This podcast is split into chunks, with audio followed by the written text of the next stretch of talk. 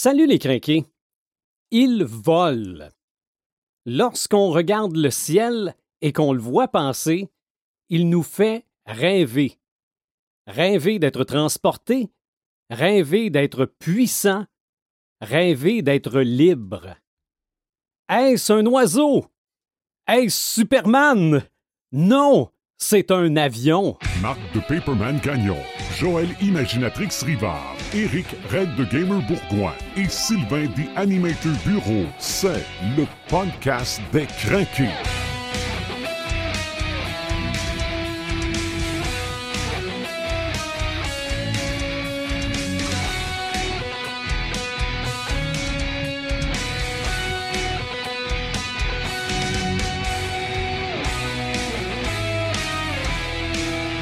L'expression de Red the Gamer, un petit podcast tranquille Ah où oui. on va parler des avions. Paperman, salut. Salut!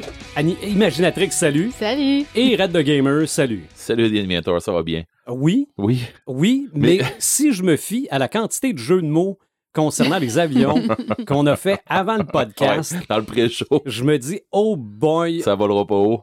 ça, oh, ça va voler. ça va voler. Ouais, c'est ça. Mais où est-ce que ça va atterrir? Ça, Ben, je sais pas. aucune idée. Mais honnête, là, quand t'as starté, avec l'intro que t'as faite, je me suis dit, check bien ça, il va sortir l'histoire de Hey, c'est un, hey, si, hey, c'est un, oiseau? C'est un avion? Non, c'est Superman. C'est ça. J'ai dit, il va sortir ça, Non, il va l'adapter. je- je pouvais pas. Mais non, Je, je pouvais pas passer à côté de il ça. fallait. Mais les avions. Bon, premièrement, mettons ça en contexte. Ouais. Si on parle des avions aujourd'hui, c'est par pur opportunisme. C'est- la sortie de Top Gun Maverick. Ouais. Au moment où on enregistre cet épisode-là, fait qu'on s'est. C'était comme. Il y a personne qui était allé le voir dans notre gang. Non, non, on, on l'a pas vu. C'est ça. Et Marc a déjà très hâte d'aller le voir. D'impatience. C'est c'est sûr. Donc, on, on va parler des avions parce que c'est vrai que ça fait rêver. Puis une feuille de papier, on a un avion, là. Mhm. C'est pas plus compliqué que ça. Euh, Il y en a partout des avions. On va se contenter, je pense, aujourd'hui, en tout cas, je l'espère, de parler de l'appareil. Mhm. Parce que si on se met à parler des aéroports, Non, des agents de bord, euh, non. euh, euh, on n'a pas fini. Là. Ah ben là, tu viens. Tu pourras pas te parler de Natacha? Ah, parle de Natacha. Alors, je Non, c'est vrai. Non. c'est- c'est- Non, non. J'ai On parle de l'avion. D'avion. J'ai j'ai déjà vu un film qui s'appelle La joie de planer. Ouais, mais c'est pas la même chose. Non, non, c'était euh, un documentaire sur C'est un film la, documentaire. la Euh, vie olé olé des agents de bord. Mon Mais Dieu. on, on va parler des avions aujourd'hui. Imaginatrix, les avions, ça t'inspire quoi? Oui, ben comme tu le disais dans ton introduction, les, les avions, ça inspire beaucoup à l'imaginaire, ça nous fait rêver, on a tous envie de découvrir le ciel, de voler un jour. Puis, euh, c'est un rêve ou c'est une passion qui date d'il y a très longtemps. hein. Mhm. Depuis l'Antiquité même, euh, on se rappelle par exemple du mythe de Dédale et Icare, où euh, Dédale avait fabriqué des, des fausses ailes à son fils pour qu'il puisse s'envoler vers le ciel, pour qu'il puisse s'évader du labyrinthe en fait.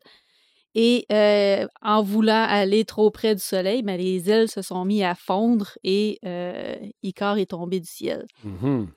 Euh, fait que ça, ça remonte vraiment à loin que les gens regardent toujours vers le ciel, regardent les oiseaux voler, puis ils veulent aller les rejoindre.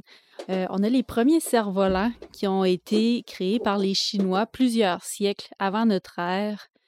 Euh, il y avait aussi euh, Léonard de Vinci Oui. au euh, 15e siècle qui a dessiné plein de prototypes d'engins qui pouvaient voler, qui Oui. n'ont jamais volé malheureusement. Un de ces prototypes a donné l'idée à Bob Kane de faire Batman.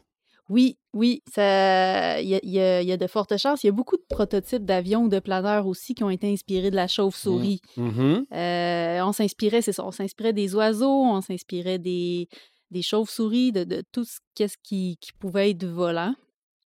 Et euh, ça a été au 18e siècle que les frères montgolfières ont fait leur premier euh, vol dans un ballon. Puis ensuite de ça, les siècles suivants, ça a été vraiment l'évolution, la, la création puis l'évolution des planeurs. Fait qu'il y a plusieurs euh, ingénieurs, inventeurs qui se sont succédés Et à...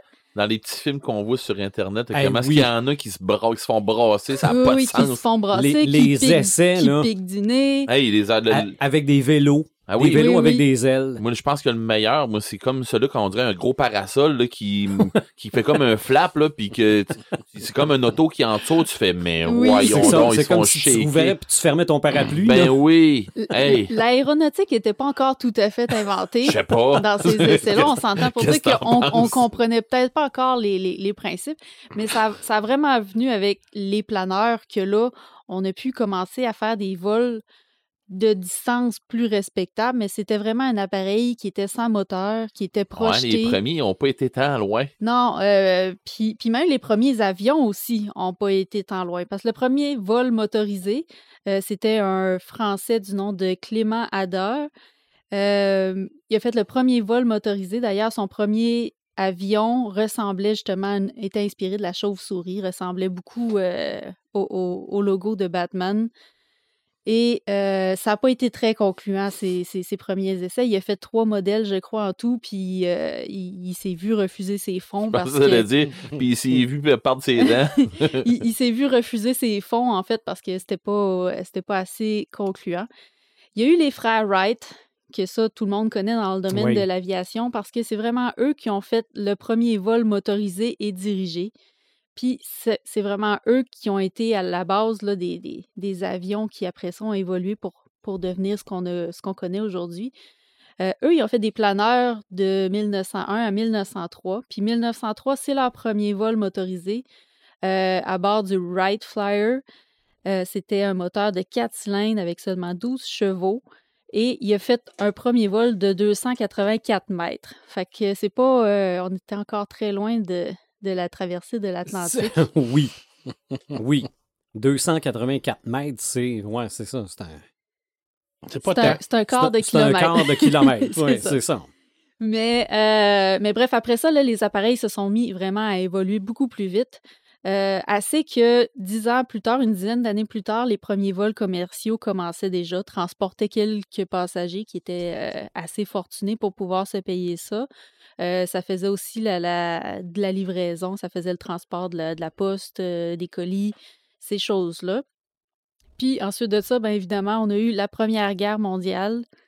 Puis la Première Guerre mondiale, puis la Deuxième aussi, là, ça a été vraiment des, des événements extrêmement importants dans l'avancée des dans l'avancée des avions, dans l'avancée de la, de la mécanique, puis de, de toutes sortes de produits en général. Mhm. Euh, fait que c'est là vraiment qu'on qu'on est passé à un autre euh, à un autre niveau.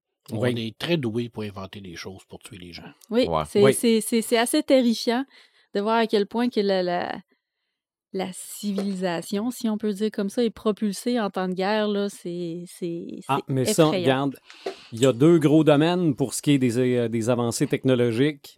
On l'a toujours dit. La guerre et la porno? Ouais. Bon, je veux dire le sexe. Ah oui, ben, c'est ça. ok. Le sexe. Mais Oui. ouais, mais. non, non, c'est. euh, si on avait inventé.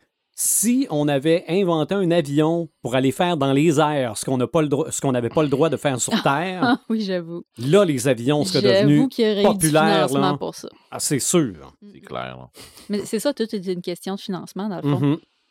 Fait que, euh, Mais sinon, qu'est-ce qui s'est passé aussi pendant euh, ces deux guerres mondiales-là, euh, qui est un peu plus ludique, si on veut? C'est qu'en fait, euh, étant donné qu'on prenait tout le métal pour euh, la fabrication d'armements, ben, il y avait beaucoup moins de jouets qui étaient fabriqués dans ces époques-là. Fait que les gens devaient se fabriquer leurs propres jouets pour donner à Mhm. leurs enfants. Oui. Fait que c'est là que l'avion de papier a connu un gros essor. Oui. Existait déjà avant ça. On sait que les, fr- les frères Wright, par exemple, faisaient des modèles en, en papier. Euh, il y avait les cerfs-volants en papier qui datent de- d'extrêmement longtemps. Mais euh, pendant, je ne sais pas, si je me rappelle pas si c'est la première ou la deuxième guerre mondiale, mais les avions de papier on, se sont vraiment développés, comme jeu pour les enfants. Puis ça, on a plein de trucs. Même, j'ai pas, j'ai pas amené mon. J'ai j'ai un petit lanceur d'avion de papier, là, fait avec, euh, avec des chopsticks puis un élastique, là. OK. Si vous trouvez le- le- la vidéo sur YouTube pour vous faire un truc comme ça, là, vous allez avoir du fun, puis vous allez... Je l'aurais pas amené ici parce que, honnêtement, euh, ça lance plus que deux fois la, la, la largeur du studio ici. là. C'est vraiment le fun à faire. Tu te creveras un œil. ouais, c'est ça. Ah oui. c'est ça. Mais, euh, mais allez voir ça, des vidéos sur YouTube pour faire des, des, Oui. des, des- des lanceurs Ben, de d'avions de, toute papier. façon, là, avec un stylo et une règle, là, Ah oui, on a tout fait un avion avec ça. là. Ah ben oui, c'est ça. Fait que, euh, fait que ju- justement, on peut faire plein de petits trucs comme ça, mais les avions de papier, ça a été loin quand même. Oui. Quand on va sur le, le- le- le- site des records Guinness, il y a au-dessus d'une vingtaine de records qui ont été établis avec des avions de papier dans toutes sortes de disciplines possibles, que ce soit de lancer sur des cibles euh, pendant Plus longue euh, distance. la, la- la j'imagine, plus là. longue distance, évidemment. euh, lancer le plus de fois en une minute puis rattraper l'avion. Tu sais, des avions qui, qui font des, des, des retours. Fait qu'il y a vraiment plein de trucs. Mais euh, j'en ai retenu trois records Guinness euh, qui sont quand même assez impressionnants. Euh, le premier, ça s'est passé en 2010 à Fukuyama. Euh, C'est un japonais, Takuo Toda, qui a fait le plus le, le vol d'une plus longue durée avec un avion de papier et on parle d'un vol qui a duré 29,2 secondes. 29. 29,2 secondes, la moitié d'une minute presque. Mhm. Puis il y a une technique spéciale pour réussir à arriver à, à- à ça. En fait, c'est qu'il lance son avion carrément dans les airs à, à la verticale le plus possible pour qu'il se rende le plus haut possible. Puis après ça, il redescend en tournant puis en, En planant. spirale. Ouais, exactement. OK. Fait que c'est assez impressionnant C'est à un voir. peu de la triche quand même. Ouais, mais. C'est de mais- la triche, mais l'avion Mais il reste en vol pareil. tout ce C'est temps-là ça. quand même. Mais tout le monde peut le faire de cette façon-là C'est aussi. vrai. Ah, il- C'était pas, euh, c'est pas un, un concours de distance, son affaire. Là. Combien qu'il reste de vol? euh, Comment est-ce qu'il reste de temps en vol? Exactement. Mais pour ce qui est de la distance, par contre, la plus longue distance parcourue, jusqu'à tout récemment, le record était détenu euh, par un ex-footballeur américain qui s'appelle euh, Joe Ayoub. Et il a lancé un avion qui a été conçu par John Collins, qui a aussi sa chaîne YouTube. euh, s- Oups, excuse-moi. Euh, John Collins, il a sa chaîne YouTube qui s'appelle The Paper Air- Airplane Guy. OK. Puis lui, il se spécialise carrément dans les avions de papier. Puis la raison pour laquelle c'est un footballeur qui a fait le tir, c'était parce qu'il voulait avoir quelqu'un qui avait une bonne puissance de Mhm. tir. Ben oui. Fait que euh, c'était en 2012 que ça s'est passé. Puis il avait réussi à faire voler l'avion sur 69,14 mètres. Quand même. Quand même. Et ce record-là a été brisé cette année. Cette année. c'est bien loin. C'est bien loin. Euh, cette année, le 16 avril, en Corée du Sud, euh, le jeune homme s'appelle Kim Kyu Tae euh, et il a fait huit lancers en tout. Le moins loin a été à 71,80 mètres, qui est quand même 2 mètres de plus que le record précédent. Ils sont C'est moins déjà loin, bon. a battu le regard. Ouais, c'est Et ça. son plus loin a été à 77,13 Tiens. mètres. OK. Qu'il n'a pas pulvérisé le record, mais il l'a battu pareil sur un Ben, sale il temps. là. il l'a battu effacé. sur un bon temps. Oui, oui. c'est ça. Il il l'a effacé sur un sale temps. Puis ça a pris quand même 10 ans là, avant que re- le, le précédent record soit battu. Fait que combien d'années que ça va prendre? Puis il monte même pas. On regarde les vidéos là, pour, pour euh, de, de, de se lancer là.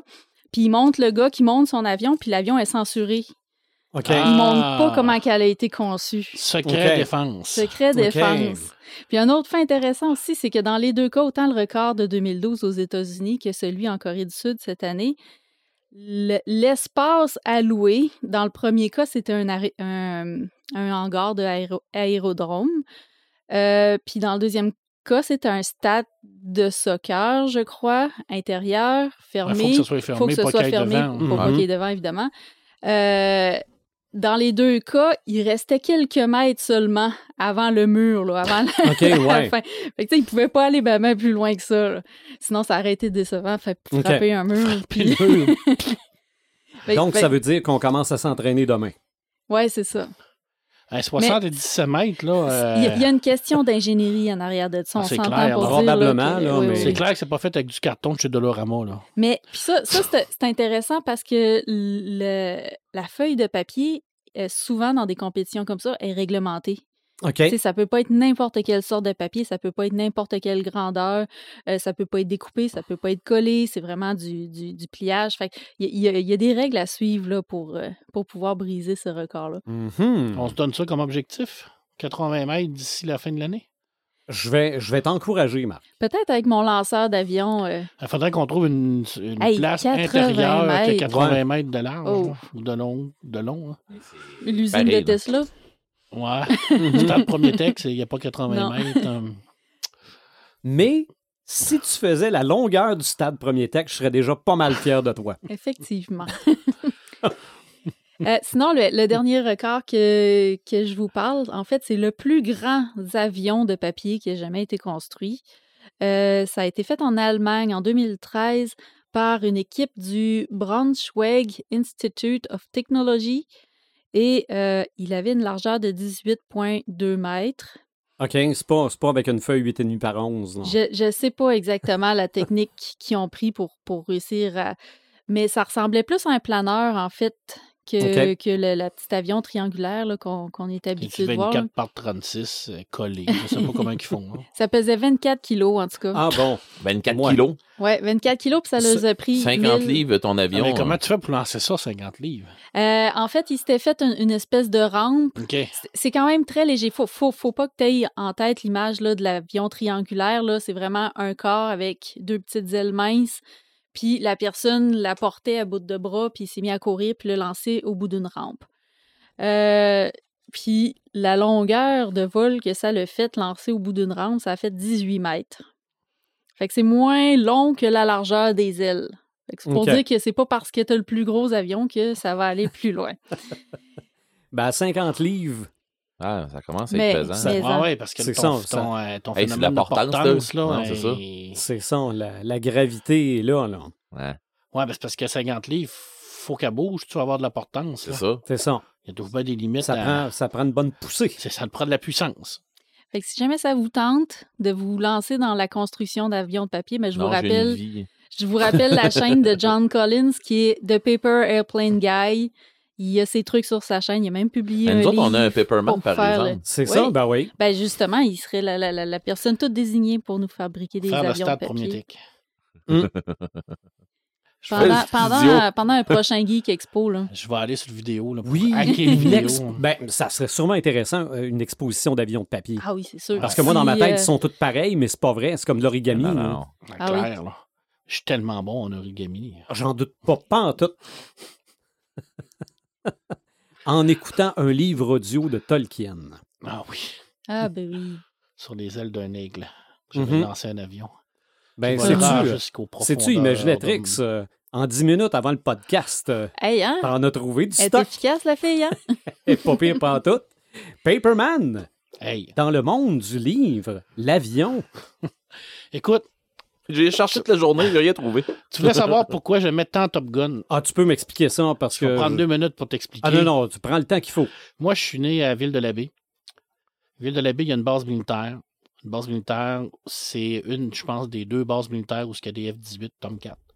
Alors, c'est vraiment une base tactique militaire où il y a des F-18 vont s'entraîner, euh, vont décoller et tout ça. Et j'ai été dans les cadets de l'air pendant euh, six ans de temps à suivre des cours d'aviation et tout ça. J'ai chauffé des Cessna, j'ai piloté des Cessna, des planeurs.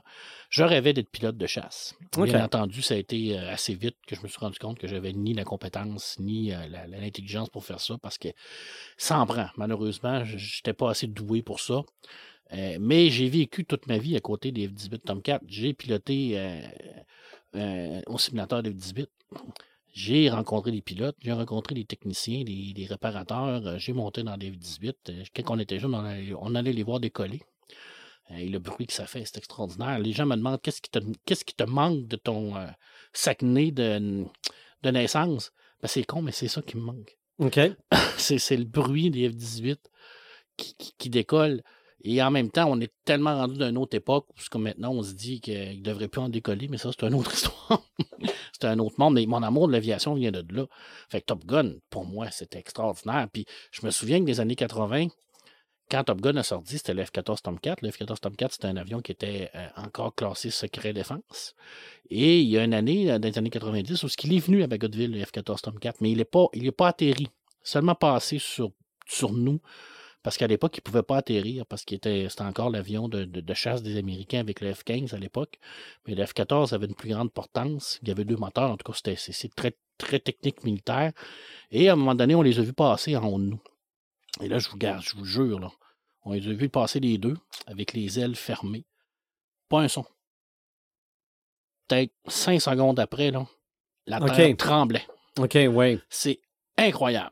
La puissance de ces avions-là. Moi, je capotais. Je, tripais sur les avions. J'ai toujours aimé les avions. Puis mon amour de Top Gun vient de là. Je veux dire, c'est vraiment clairement euh, de, de- Et ben, je veux dire, il y a eu d'autres films sur les, avions, mais ça, là, pour moi, ça, c'est, ça, venait de là. Le F- le F-14, les, tactiques d'aviation, tout ça. J'ai, plein de livres sur l'aviation, des documentaires. J'ai toujours aimé l'aviation. Puis j'ai eu la chance de faire, de, de, de cracher un F-18 en, simulateur. C'est quand même incroyable. ouais, ouais. C'est, le fun. Ça coûte moins cher en simulateur. Tout à fait. Tout à fait. Le décoller, c'est quand même pas si pire, honnête, là, mais l'atterrir, je vous jure, c'est de la peau. OK. C'est, clairement de la peau. En tout cas, moi, je suis mort là, dans la 18, c'est clair. Là. Mais c'est, impressionnant parce que quand tu rencontres ces gens-là, ces pilotes, les pilotes, surtout les pilotes, tu, tu vois qu'ils sont dans un autre monde totalement de Mhm. nous. Puis, euh, c'est, c'est des gens qui sont extrêmement doués. C'est des gens qui ont, qui, qui ont pas le. Ils ont pas la. Ils ont pas le luxe de réfléchir. C'est, c'est souvent ça qui me disait le plus. Il me disait que quand, quand tu pilotes un avion de chasse, il dit, tu peux pas réfléchir. Quand tu es dans le ciel, il dit tu as une demi-seconde de réflexion, tu es mort. Ouais. C'est instinctif. Puis l'instinct, ben, ça vient en pratiquant, en se développant, en étant en faisant des vols, des, des vols et des vols. Puis les gens que j'ai rencontrés les plus fous, c'était les techniciens. Les autres, c'était les capotés. Là. Je veux dire, tu sais, tout à aimé ça. Là. Les techs là, qui s'occupaient de la réparation des moteurs, puis tout, là. Des, Ah, c'est pas des tout nus. ah non, c'est des petits génies, là. Mais tu sais, c'est des, euh, des. pratiquement des marginaux, là. Je veux dire, Ok. c'est- des, des fous. En tout cas, bref, oui, il y en a énormément d'avions dans la littérature. Mais, Euh, mais attends un peu, là. C'est parce que là, Ouais. tu, tu lâches Top Gun un peu vite. Oui, OK? Parce que toi, là, t'es le, le grand apôtre oui, du, du scénario oui, profond. oui, OK? tout à fait. T'es, t'es le premier à chialer Oui. et à utiliser l'expression que ça a été écrit par les Singes singes de, Mr. Bur- Byrne, ouais, de oui. Byrne si le scénario est pas euh, extraordinaire. Ouais, mais les scènes de Mr. Burns, c'était les principaux scénarios des années 80. là. Hey, mais mais j'ai une question par rapport à ça. Ça parle de quoi, Top Gun? Top Gun, ça parle d'amitié. OK. Tout simplement. C'est les thèmes. C'est c'est ça. Mais qu'est-ce qui Euh, se passe dans Top Gun? Ben, Top Gun, c'est deux. euh, ça commence par deux pilotes, euh, par Maverick puis Ghost, qui euh, vont avoir une altercation avec un MiG. euh, et puis, euh, ils vont faire une, une superbe manœuvre extraordinaire qui vont un peu comme les euh, déstabiliser le- l'établissement de- des, des forces américaines. Et ils vont décider de les envoyer à Top Gun. Top Gun, c'est une école qui existe pour vrai. C'est l'école qui est. euh, c'est l'école où ils forment les meilleurs pilotes euh, de, de- de la Navy. Et puis, euh, ils vont aller là. Et ben là, on va rencontrer toutes les autres personnes. Et dans le fond, c'est qu'on va suivre ces deux pilotes-là dans leur, euh, leur formation à Top Gun. Ce sont tous des pilotes chevronnés, mais ils veulent devenir meilleurs encore. Et ben à la fin, ben, c'est lui qui va gagner, il va avoir la Coupe Top Gun pour dire qui est le meilleur Mhm. pilote. Et ben c'est ça, c'est une aventure d'une gang de gars qui, sont ensemble, qui vivent des mêmes, euh, les, mêmes, les mêmes trucs. Euh, il va y avoir un mort à l'intérieur de tout ça, donc on va vivre un deuil et tout ça. Euh, il y a aussi toute un- une partie de mystère avec le père de Pete, tout ce qui est classé secret, on sait pas trop qu'est-ce qui est arrivé. Très mystérieux aussi. Ben, c'est une histoire d'amour aussi, parce que euh, le beau Tom Cruise va tomber en amour Mhm. avec l'instructrice. D'ailleurs, on dit-tu instructrice? Ça se dit-tu instructrice? Ben, moi, je dirais instructeur. Instructeur, Euh, va. instructrice, oui, ça se Bon, dit. Ça se dit? instructrice, Mhm. qui est. D'ailleurs, en 86, c'était quand même extraordinaire que ce soit une femme Oui. Oui. qui est Ouais, mais c'est parce engagée. que ça prenait des. Ça Ben, prenait au moins une femme dans le Exactement. film. Mais tu sais. Elle, je veux dire, elle est quand même responsable de, de, de tout ce qui est la, la question tactique Oui. de, de l'école de Top Gun. C'est c'est hot, là. Je veux dire, on, bon, je- on, on s'entendra que c'est pas le film le plus euh, féministe qu'il y a pour le monde. là. Mais Non. bon, bref, Non. on Parce est des que- années 80. Parce que quand elle tombe pour Tom, on dirait qu'elle fond à toutes les fois qu'elle le voit. là. Ouais, mais je t'avouerai que Tom. On est en 86. On est en 86, Tom Mhm. est un joli, un joli Non, non, garçon. non, non, c'est un- on, c'est un- on se- on se- on- on- on va quand même parler de la fameuse scène de la bromance là, de- du beach volleyball. Là. Où ce que là, on est vraiment dans, dans le, le- le- le recrutement total là, de, de la Navy. Parce qu'il faut savoir que la Navy voulait pas que ce film-là se fasse. Et puis, euh, il y a eu comme des, des, des, des pourparlers. Et puis, euh, à la sortie des films, il y avait des kiosques pour recruter des gens. Ah ouais. Tom, euh, Tom Cruise disait en entrevue, il dit le, le premier film qu'on a tourné, on a eu la difficulté à avoir les autorisations de la Navy. Puis il dit maintenant, il dit les gens qui contrôlent la Navy sont tous des gens qui se sont engagés parce qu'ils ont regardé Top Gun. Fait qu'il dit là, dit, on n'a pas, on n'a pas eu de la difficulté Ah ouais. à le faire ce, ce- ce film-là. C'est quand même fou là. C'est ça, mais euh, Joël, quand je... moi, j'ai regardé Top Gun pour la première fois il y a une semaine. là. Parce que Ok, ouais. parce qu'il y avait des gens qui voulaient me renier là, parce que je l'avais jamais vu. Là. Euh, je dis ça à ma blonde. Ma blonde a dit T'as pas vu Top Gun? Comment ça t'as pas- Bon, OK. J'ai dit moi, Elle dit Moi, mais attends-toi pas un grand film. là. Non, non, c'est un film des années Là- 80. hein. Là, j'ai dit je, je- je lui dis Est-ce que c'est Karate Kid avec des avions? C'est clair. Dit Oui. Ouais. Adulte, parce que c'est pas des c'est pas des ados là. C'est ça. Mais Mais, tu vois le genre. D'accord. Ouais. Les, les scènes d'aviation sont extraordinaires Oui. pour l'époque. Oui. Puis c'était, je pense, un des premiers films en, Dol- en Dolby En Stereo. Dolby Surround. Donc, oui. le son est génial. C'est ça. Eh ben, il y a une scène à un moment donné où ce que les gars vont jouer une partie de beach volleyball, où ce qu'ils enlèvent leur chandail, mais ils gardent leurs jeans. Mhm. Et ils sont, sont tous des, des grands mecs musclés. Puis là, ça avait fait un peu euh, scandale, là, parce que c'est des gens qui disaient que c'était une scène qui était un peu gay à l'époque. On était en 86, Ouais. parce qu'il y avait des gars en bedaine qui jouaient. mais en fond, c'est de la, c'est de la, c'est rien que des, des, des, des amis qui ont joué au beach volleyball, Ben oui. comme tout le monde fait aujourd'hui, là. Puis comme tout le C'est- monde faisait mais- probablement à Ben l'époque. oui, exactement. pas Mais ça servait foutrement à rien à l'histoire. là. C'était rien que là pour monter Ah, Tom. Cruise Non, non. en bedaine. Non, non, il y a- il y a- c'est un enchaînement de séquences. Non, non, écoute, c'est à, à plus la musique, là, je Oui, veux dire, oui. que de, de Kenny Loggins.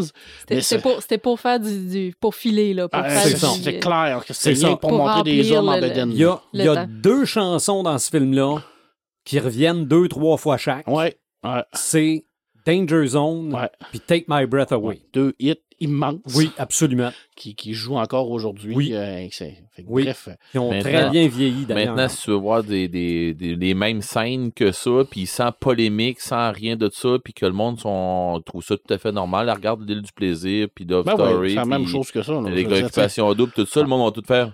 Mais c'est c'est vrai que c'est comique parce que ça. sais, à l'époque, tu te dis à quoi ça sert cette scène-là? Au, au départ, quand, quand- en 86, mais écoute, j'avais 11 ans.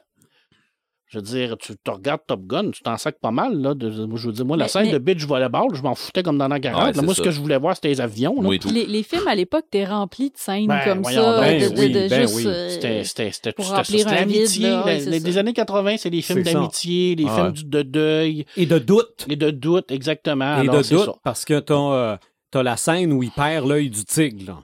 Là. OK, Ouais, là, ça, ben oui. là, ça, il tente plus, puis il sait plus. Ouais, puis, co- euh, Comme dans Rocky. bon, oui, exactement. Tu sais, je veux dire, à un moment donné, il y a, il y a le, le reversement de situation. Alors, tu sais, il perd son ami. Là, il se dit, c'est-tu de ma faute? Il est mort à cause de moi? Puis là, il est plus capable de piloter. Puis là, là c'est là, là qu'il y a l'histoire avec son père où ce que le gars va lui dire, mais ton père, c'est un héros. Il est mort en héros pendant la guerre du Vietnam. Puis là, Tout ça. Puis là, là, il va comme là reprendre conscience. t'entends quasiment là. la musique de Rocky dans ta tête, là, Ben, tu le vois là. Alors, je veux dire, tu sais, je veux dire, et- on, on parle souvent tu sais, de- du, du phénomène de- du, du héros là, dans, dans les- les- les- la littérature fantastique, Mhm. puis les films euh, de fantasy, tout ça. Mais ça a rien à faire dans les années 80. On, Ben on oui. avait la même recette, oui. puis on faisait tous les films C'est pareils. ça. Mais ça c'est- Ben oui, mais c'est ça, c'est une recette gagnante. Exactement. Puis je suis barre, là. persuadé que le, le- le- le dernier, c'est la même recette, là. Ah, c'est sûr. C'est pareil, là. Je veux dire, moi, je regarde la bande-annonce, puis je vois les mêmes affaires, puis ça va pogner. Ben oui. Ça va Mhm. pogner. Parce qu'ils vont aller chercher les vieux comme moi qui vont faire comme prends mon argent puis. euh, Ouais, c'est ça. Shut mais up ils and vont aller chercher money. aussi la nouvelle génération parce que là, on s'entend que les scènes d'avion doivent être foutrement meilleures là, Ben avec oui. la nouvelle technologie qu'il y a. Là. Ouais. Ça doit être Ah oui. extraordinaire. Ben, là. regarde, ça, ça explique. Je, je comprends ton engouement pour Top Gun. Ben oui, c'est la musique aussi, je veux dire, tu sais. Et puis, euh, et c'est drôle parce que on, on est en 86 euh, et il y a le jeu de Top Gun sur le NES qui est sorti en même temps. Je veux dire, euh, il y avait tellement de jeux, Star Fox qui était sorti, les jeux d'avion, ça poignait à fond. Mhm. Capitaine Star, il y avait plein d'affaires. Puis je me souviens que je mettais la, la Danger Zone pour jouer Afterburner. Hey, écoute, t'allais jouer Afterburner. je en jaser tantôt. Tu sais, je veux dire, euh, tu te mettais à tune de, de, de, de Ah ouais. Dungeon Zones, puis tu jouais à Afterburner à l'arcade avec ton Walkman. Écoute, c'était- c'est des, que des bons souvenirs de Mhm. Top Gun. Puis euh, j'aime beaucoup Tom Cruise, même si c'est un peu un capoté, là, la scientologie. là. Mais euh, quand je peux pas te dire qu'il fait pas des bons films, mais à chaque fois qu'il fait un film, il fait de l'argent. Ah ouais. Il est bancable, puis Kalim, mais quand j'avais 11 ans, quand j'ai écouté Top Gun, depuis là, euh, depuis, ça fait 36 ans, je suis rendu euh, gros comme un boudin. Euh, je commence à avoir des cheveux gris. euh, Je suis plus capable de voir, ça me prend des lunettes. Lui, Chris, il, il a l'air d'avoir la même euh, maudite face, à part, à part trois Catherine. C'est ça. T'sais, Ah non, il- non, il, il Il est suant. vieillit bien. Il est Bon, suant. tu me diras qu'il y a de l'argent pour bien vieillir aussi. là. Il n'y a, pas besoin de fin de mois et tout ça, mais il vieillit bien, il fait des films que le monde veut. Puis, mais j'ai hâte. Mais j'aime les avions, j'ai toujours aimé les avions. Je voulais piloter. Ça, c'est mon plus grand rêve, c'était de piloter. Puis ça arrivera jamais, mais c'est pas grave. Mais maintenant, avec les simulateurs puis les cartes virtuelles, c'est oui. tellement rendu. euh, Exact. Bon, en littérature, je vais te tuer les l'œuf tout de suite là, dans la, la- la pièce. Là. Je veux dire, si vous n'avez pas lu Vol de nuit d'Antoine de Saint-Exupéry, Mhm. allez-y. Là, je veux dire, c'est comme le livre avec euh, Pilote de guerre, les deux livres de Saint-Exupéry. Je pense que c'est les deux livres qui parlent le plus d'aviation. Ben, en tout cas, les plus connus, euh, les plus accessibles. Puis c'est deux, deux chefs-d'œuvre. Je veux dire, OK. C'est clairement des chefs-d'œuvre, ces deux petits bouquins-là. Mais- C'est quoi mais le dans- style? Mais dans Le Petit Prince, c'est un pilote aussi. là. Dans Le Petit Prince, c'est Ouais. un pilote aussi. C'est quoi le Euh, style ben, de. mais de- c'est-à-dire, lui, c'était un, pilote de, de vol de, Non, vol non, non, non, non, mais je veux dire, c'est quoi? C'est-tu. C'est un- euh, c'est une poli- aventure de. Ben, vol de nuit, c'est une aventure de trois pilotes qu'on va suivre pendant, pendant leur, leur- leur travail de vol postaux. Puis on va, on va continuer, on va faire cette aventure-là. On va les voir évoluer là-dedans. C'est très, très bon, c'est très simple, c'est très accessible, mais ça donne vraiment une idée de c'était quoi être de, de- de pilote postaux à, à cette époque-là? Parce que c'est important, pas, là. c'est pas genre une science-fiction. Non, non, non, non, ou, non, non, euh, non, c'est de la réalité. Là. Parce que je veux dire, eux, c'était eux autres qui amenaient la poste. Là. C'est juste extrêmement important à l'époque. là. Ouais, ouais. Ben oui. Je veux dire, il y avait les Ben, c'est bateaux. encore mais important, C'est mais- encore important Oui. aujourd'hui, mais tu sais, je veux dire, eux autres, ils mettaient leur vie en danger là, pour. C'était ça, là, parce qu'on n'était pas encore dans le top de, de- l'aviation. Fait quand, quand tu embarquais dans l'avion, tu savais pas si tu si tu revenais. Là. Tu manquais de gaz, euh, sais pas trop, les, les, les, euh, les tempêtes, mettons qu'aujourd'hui, avec les instruments, tout ça. euh, dans ce temps-là, pas sûr qu'il y avait tant d'instruments que ça non plus. C'est deux super bouquins, honnêtement. Sautez là-dessus. Vous voulez les lire en BD, il y a eu, je pense, 15-20 adaptations de ces romans-là en BD. C'est vraiment un classique. Et oui, dans Le Petit Prince, c'était aussi un aviateur. Oui. Ça, c'était vraiment comme les deux livres. Euh, Pilote de guerre aussi, là, on est en. C'est la même chose. Il y en a eu d'autres, mais je pense que ces deux livres-là là, sont vraiment là, sublimes. Bon. En BD, là, il y a trois séries que je peux pas passer à côté. C'est des séries qui sont euh, considérées comme classiques. Euh, et tu vas les, tu vas les, les reconnaître, là. Euh, les aventures de Bogdani. Mhm. Les aventures de Bogdani, écoute, on parle d'une série de 57 BD euh, créée par Charnier. Euh, et on est en 47 quand ça commence dans Spirou. Et là, on est vraiment dans euh, Bogdani, qui est un pilote. Un pilote d'essai. Puis là, je veux dire, le nombre d'avions qui passent dans les 58 BD, là, ça se compte par centaines. Là. OK. Et je veux dire, il, il passe toutes, là, tous les avions de l'époque. Là. Et Charnier avait cette capacité-là de de- d'être capable de dessiner, euh, ben, ben, de, construire son histoire. Et euh, Hubidon, de, il arrivait avec aussi cette capacité-là de, de- de- de dessiner les avions de façon extraordinaire. Donc, on, avait vraiment l'impression d'être de, vivre l'action. Euh, Il y en a plein des aventures de Bogdani, il y en a encore aujourd'hui. Euh, il y a encore des trucs qui sortent, des Bogdani classiques qui se retrouvent en intégrale. C'est vraiment la série d'aviation la plus connue euh, parce qu'elle était accessible dans Spirou, parce que c'était, ça parlait d'un, héros, hein, je veux dire, c'était vraiment quelqu'un, un pilote comme nous autres, qui était pilote, mais qui, vivait des aventures extraordinaires, et c'était excessivement réaliste. Parce que les avions, c'était pas des, inventions, là. Je c'était des avions qui existaient à l'époque. Euh, puis la recherche de Charlie, c'était vraiment d'aller chercher tous les petits détails pour savoir comment cet avion-là marchait, fonctionnait. C'était quoi les caractéristiques, euh, contre qui qui se battait et tout ça. Sauter là-dessus, c'est vraiment une série extraordinaire. C'est la plus belle série. À mon humble avis, c'est pas ma préférée. Mais c'est la plus belle, ma, ma plus belle série. Si tu me, me demanderais c'est laquelle ma préférée, je te dirais que c'est Dan Cooper. Pourquoi? Parce que Dan Cooper, c'est un, c'est un pilote d'avion, un pilote d'essai. Euh, là, on est encore dans les années 50, on est en 54. Euh, on a euh, 41 albums, mais c'est parce que c'est un Canadien. OK. Et là, chauviniste un peu, là, quand même, là. Mais le, le personnage de Dan Cooper, c'est un pilote d'essai canadien. Et on suit ses aventures à l'intérieur de tout ça. Mais dans ce temps-là, la flotte canadienne n'était pas incroyable. Non, non, mais là, il y en a, il y a encore aujourd'hui, hein, mon cher Red. Non, non, mais. On fait pic-pic, pas pauvre. Ouais, non, non, mais, mais, on a quand même développé un des avions les plus extraordinaires, ben deux des avions les plus extraordinaires au monde. Il y a le Vaudou qu'on a eu euh, ici au Canada, puis il y en a un autre qu'on a développé, un avion canadien, je me souviens, c'est le Vanguard, je me souviens pas, ça n'a jamais abouti, mais qui était un, un avion extraordinaire pour l'époque, mais ça, ça, ça c'est mort dans l'œuf.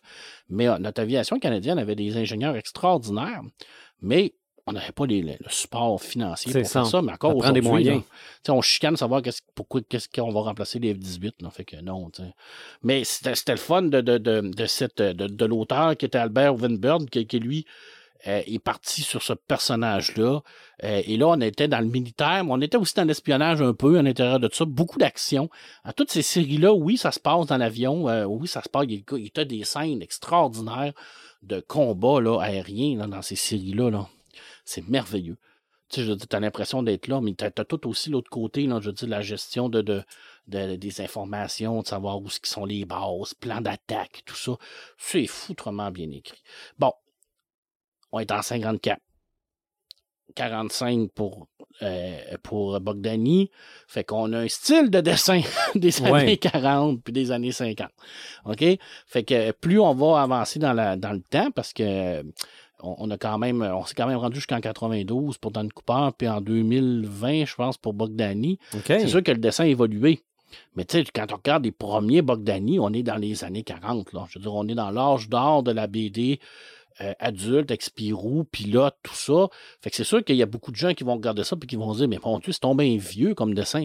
Oui, mais ça part de C'est vieux. C'est Mm. vieux, mais quand vous, quand vous regardez une, une série d'aviation aujourd'hui, qui, qui est écrite dans les années 2000, ben, ça part de là. On- je veux dire, c'est, comme les précurseurs de, de- de la BD d'aviation, c'est eux. Je veux dire, c'est, c'est lui. Puis Charlier a fait une autre série aussi, qui est une grande série d'aviation. Euh, et là, il l'a fait avec, euh, écoute, là, euh, je te dis ça, là, on est en 59, là, on est dans Pilote, on n'est pas dans Tintin. Les aventures de Danquet et la Verdure, c'est deux pilotes. Deux pilotes d'essai également, deux pilotes de, de, haut niveau. Là, on a Jean-Michel Charlier, qui est un génie scénaristique. On a Albert Uderzo qui commence la série.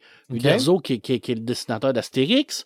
On a G qui va reprendre cette série-là également. Alors, on, a- on est dans les hauts, hauts niveaux de, de- du dessinateur dans cette série-là. Et c'est une superbe histoire. Alors, c'est des amis inséparables.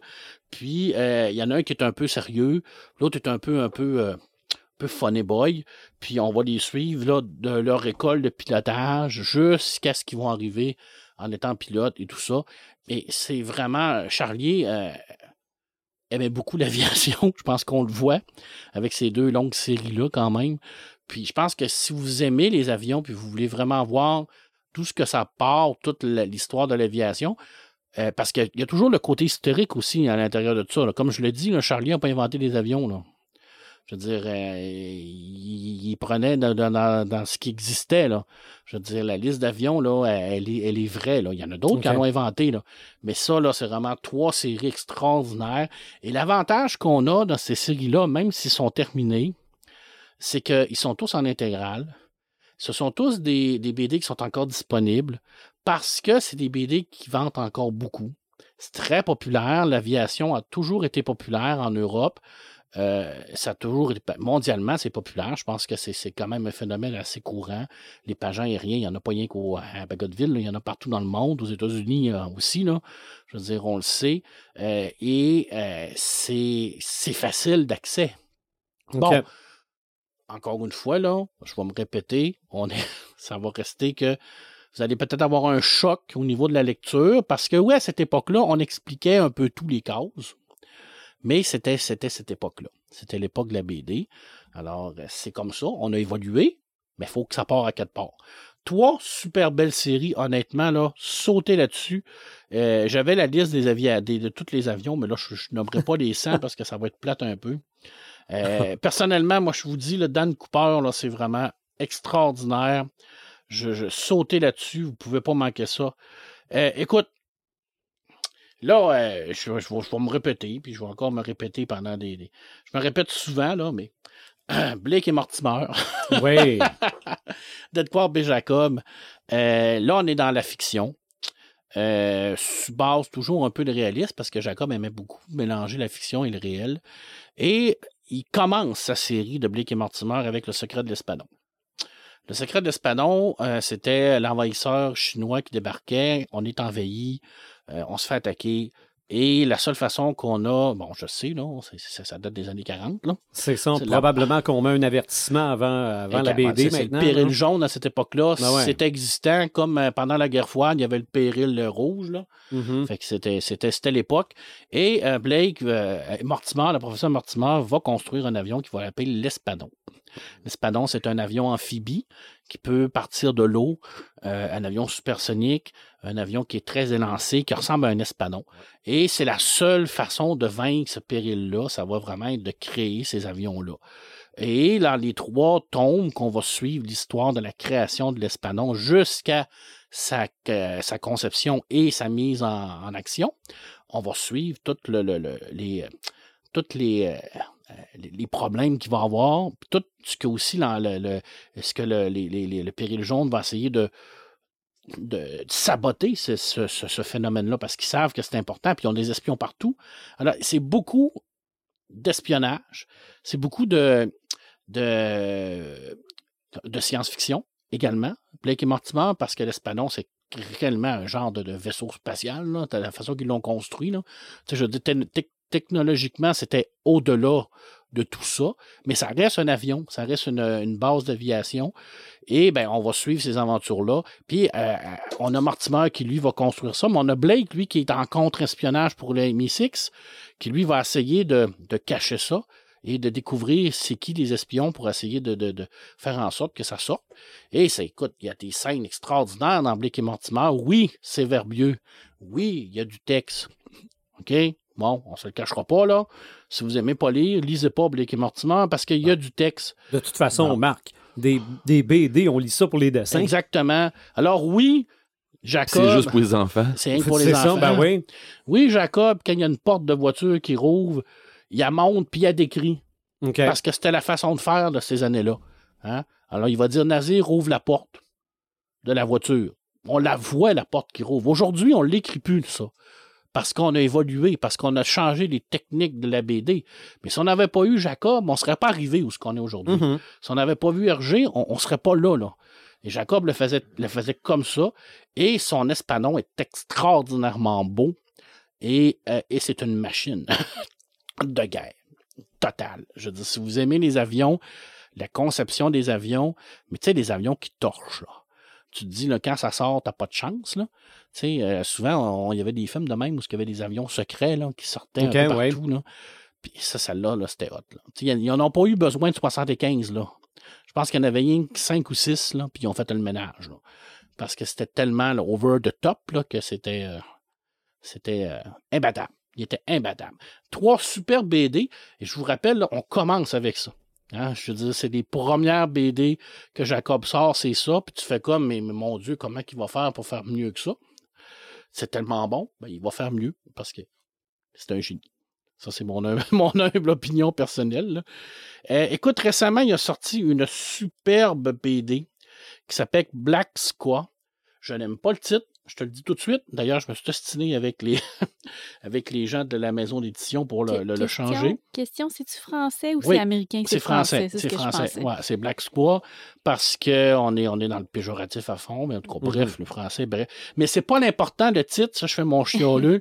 L'important, c'est que ça raconte l'histoire de Betty Coleman. Est-ce que tu connais Betty Coleman? Oui, ben, en fait, je connais cette BD-là parce que je me rappelle que tu en Ouais. as parlé Oui. sur, euh, Ouais. sur Facebook.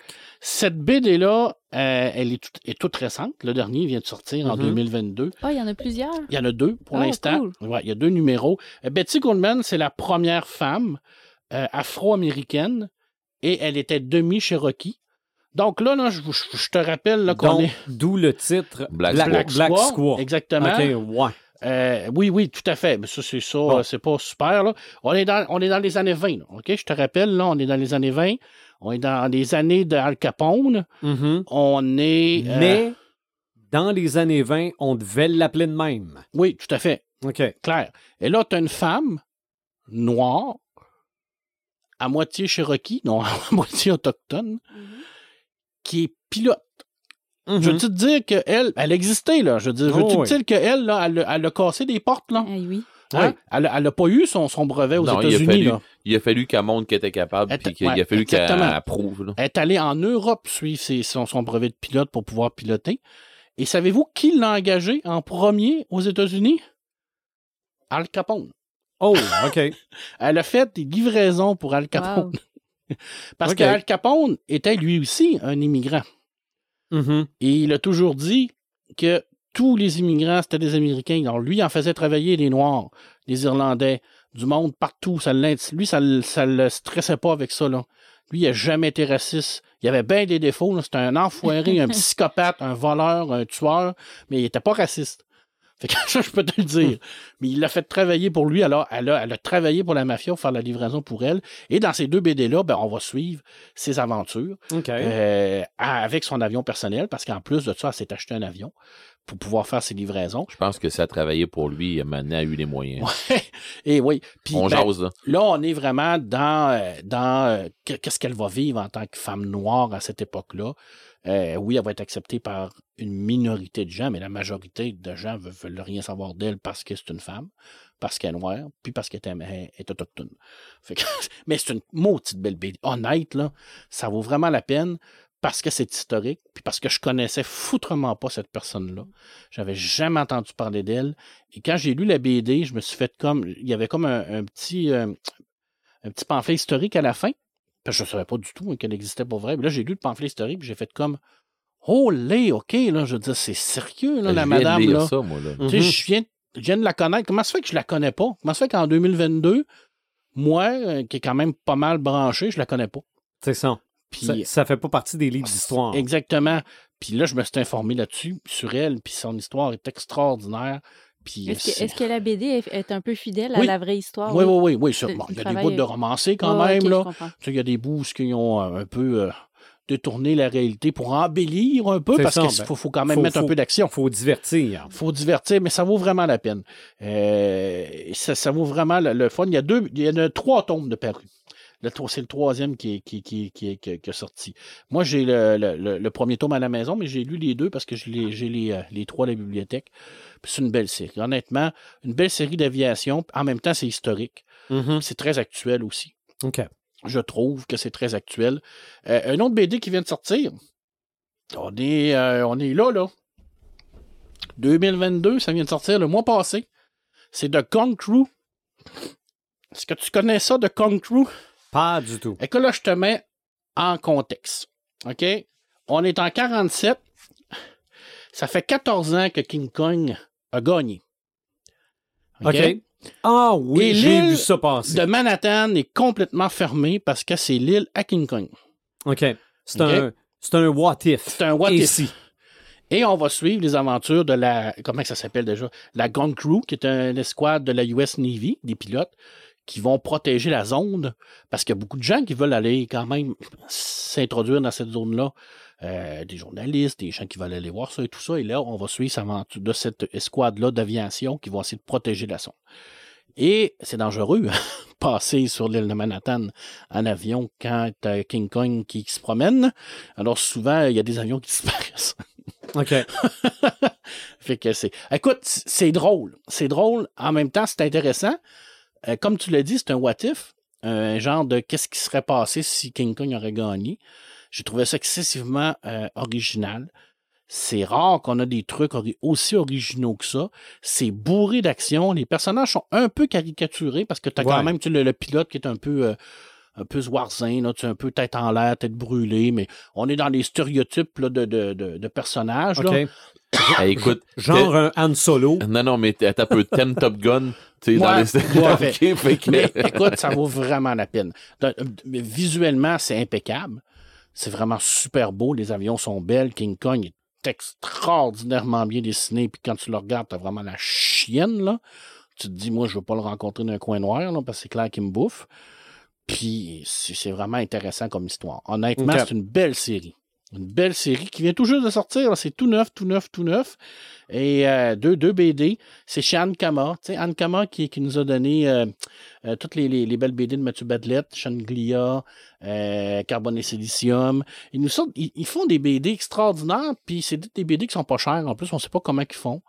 Tu sais, c'est des BD qui, qui sont papier, euh, super de qualité. euh, c'est- bon, ils ont un truc, je sais pas quoi.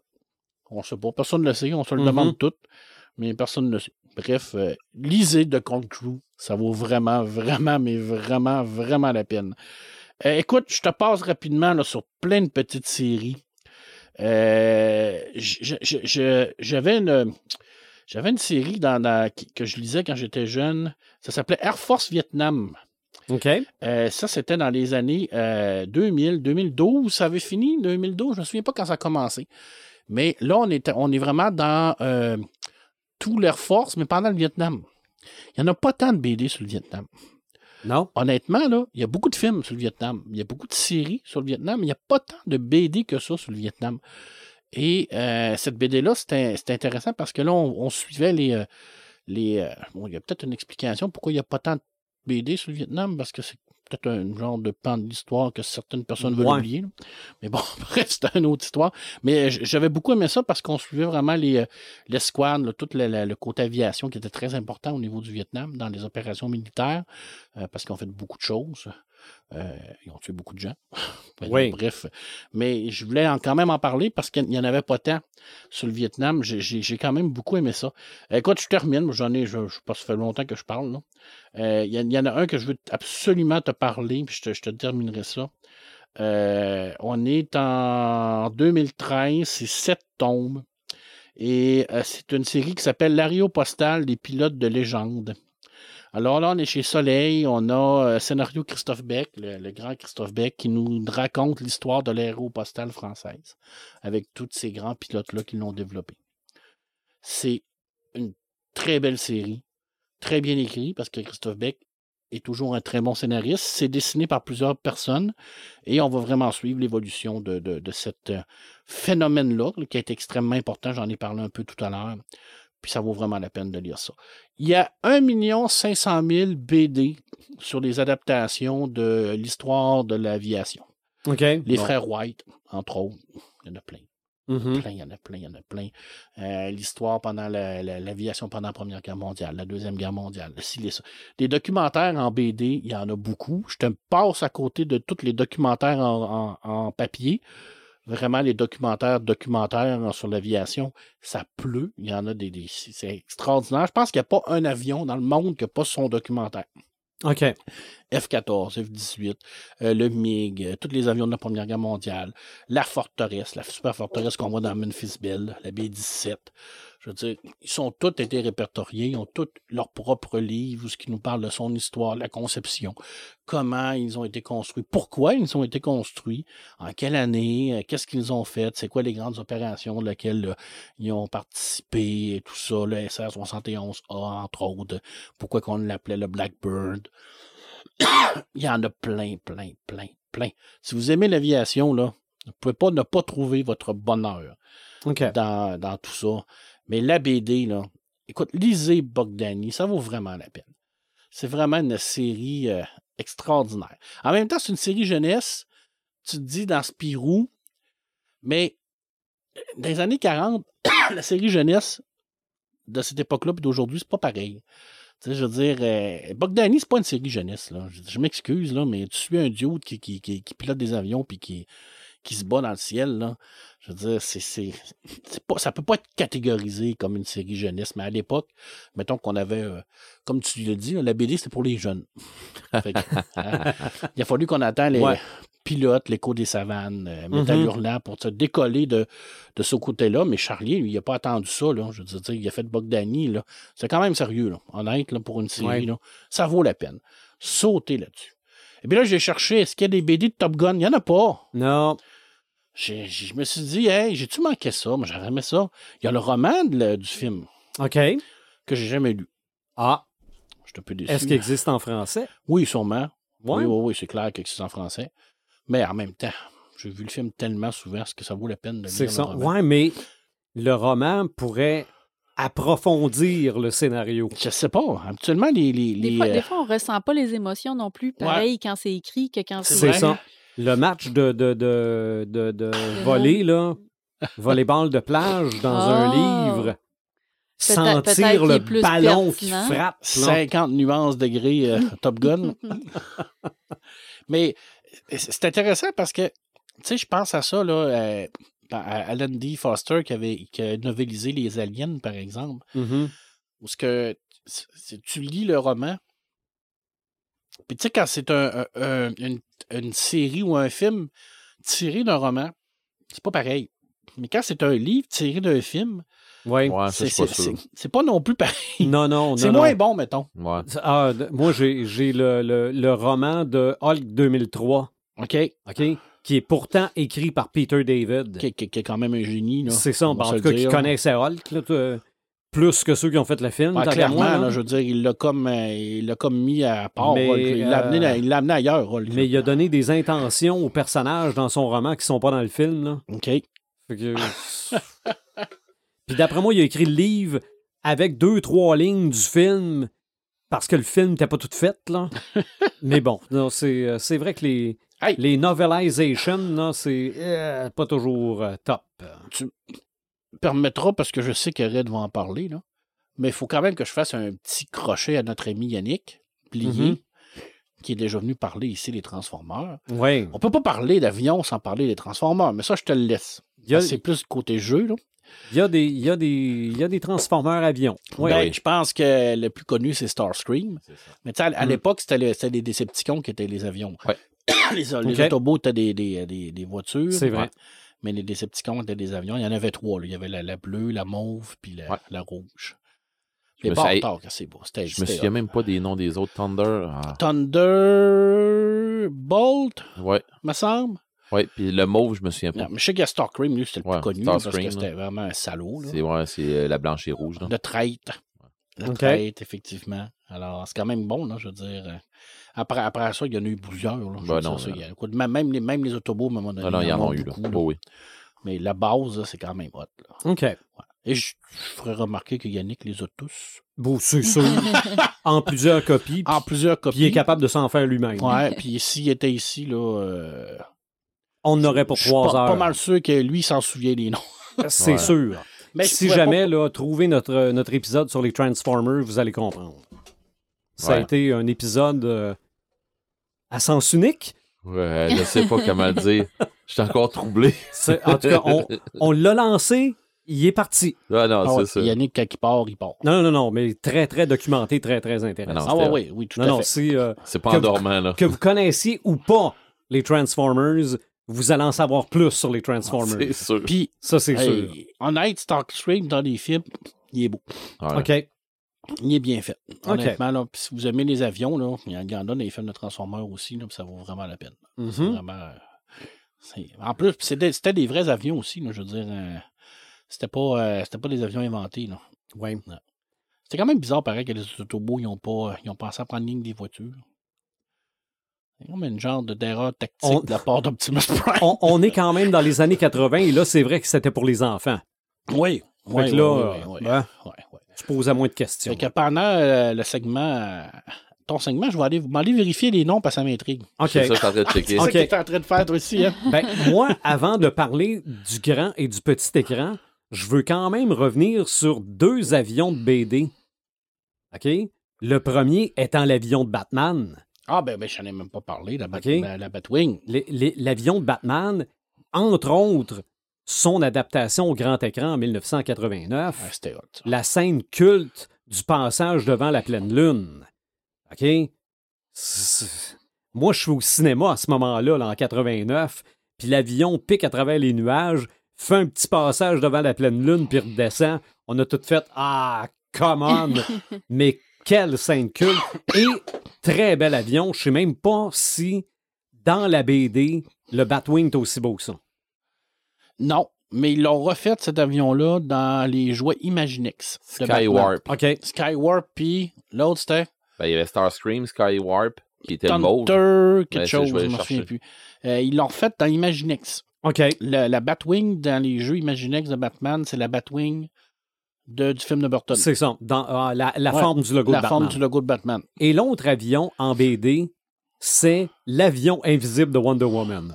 Mais ça, là, OK, quand, quand moi, je, connais cet avion-là, je suis très jeune, donc je suis très impressionné.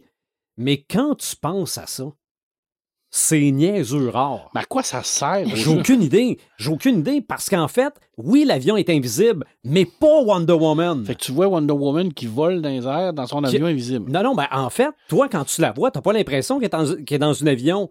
Dans un avion. T'as l'impression T'as- qu'elle vole. T'as l'impression qu'elle vole sur une chaise invisible. Elle est juste assise, puis elle, s'en va.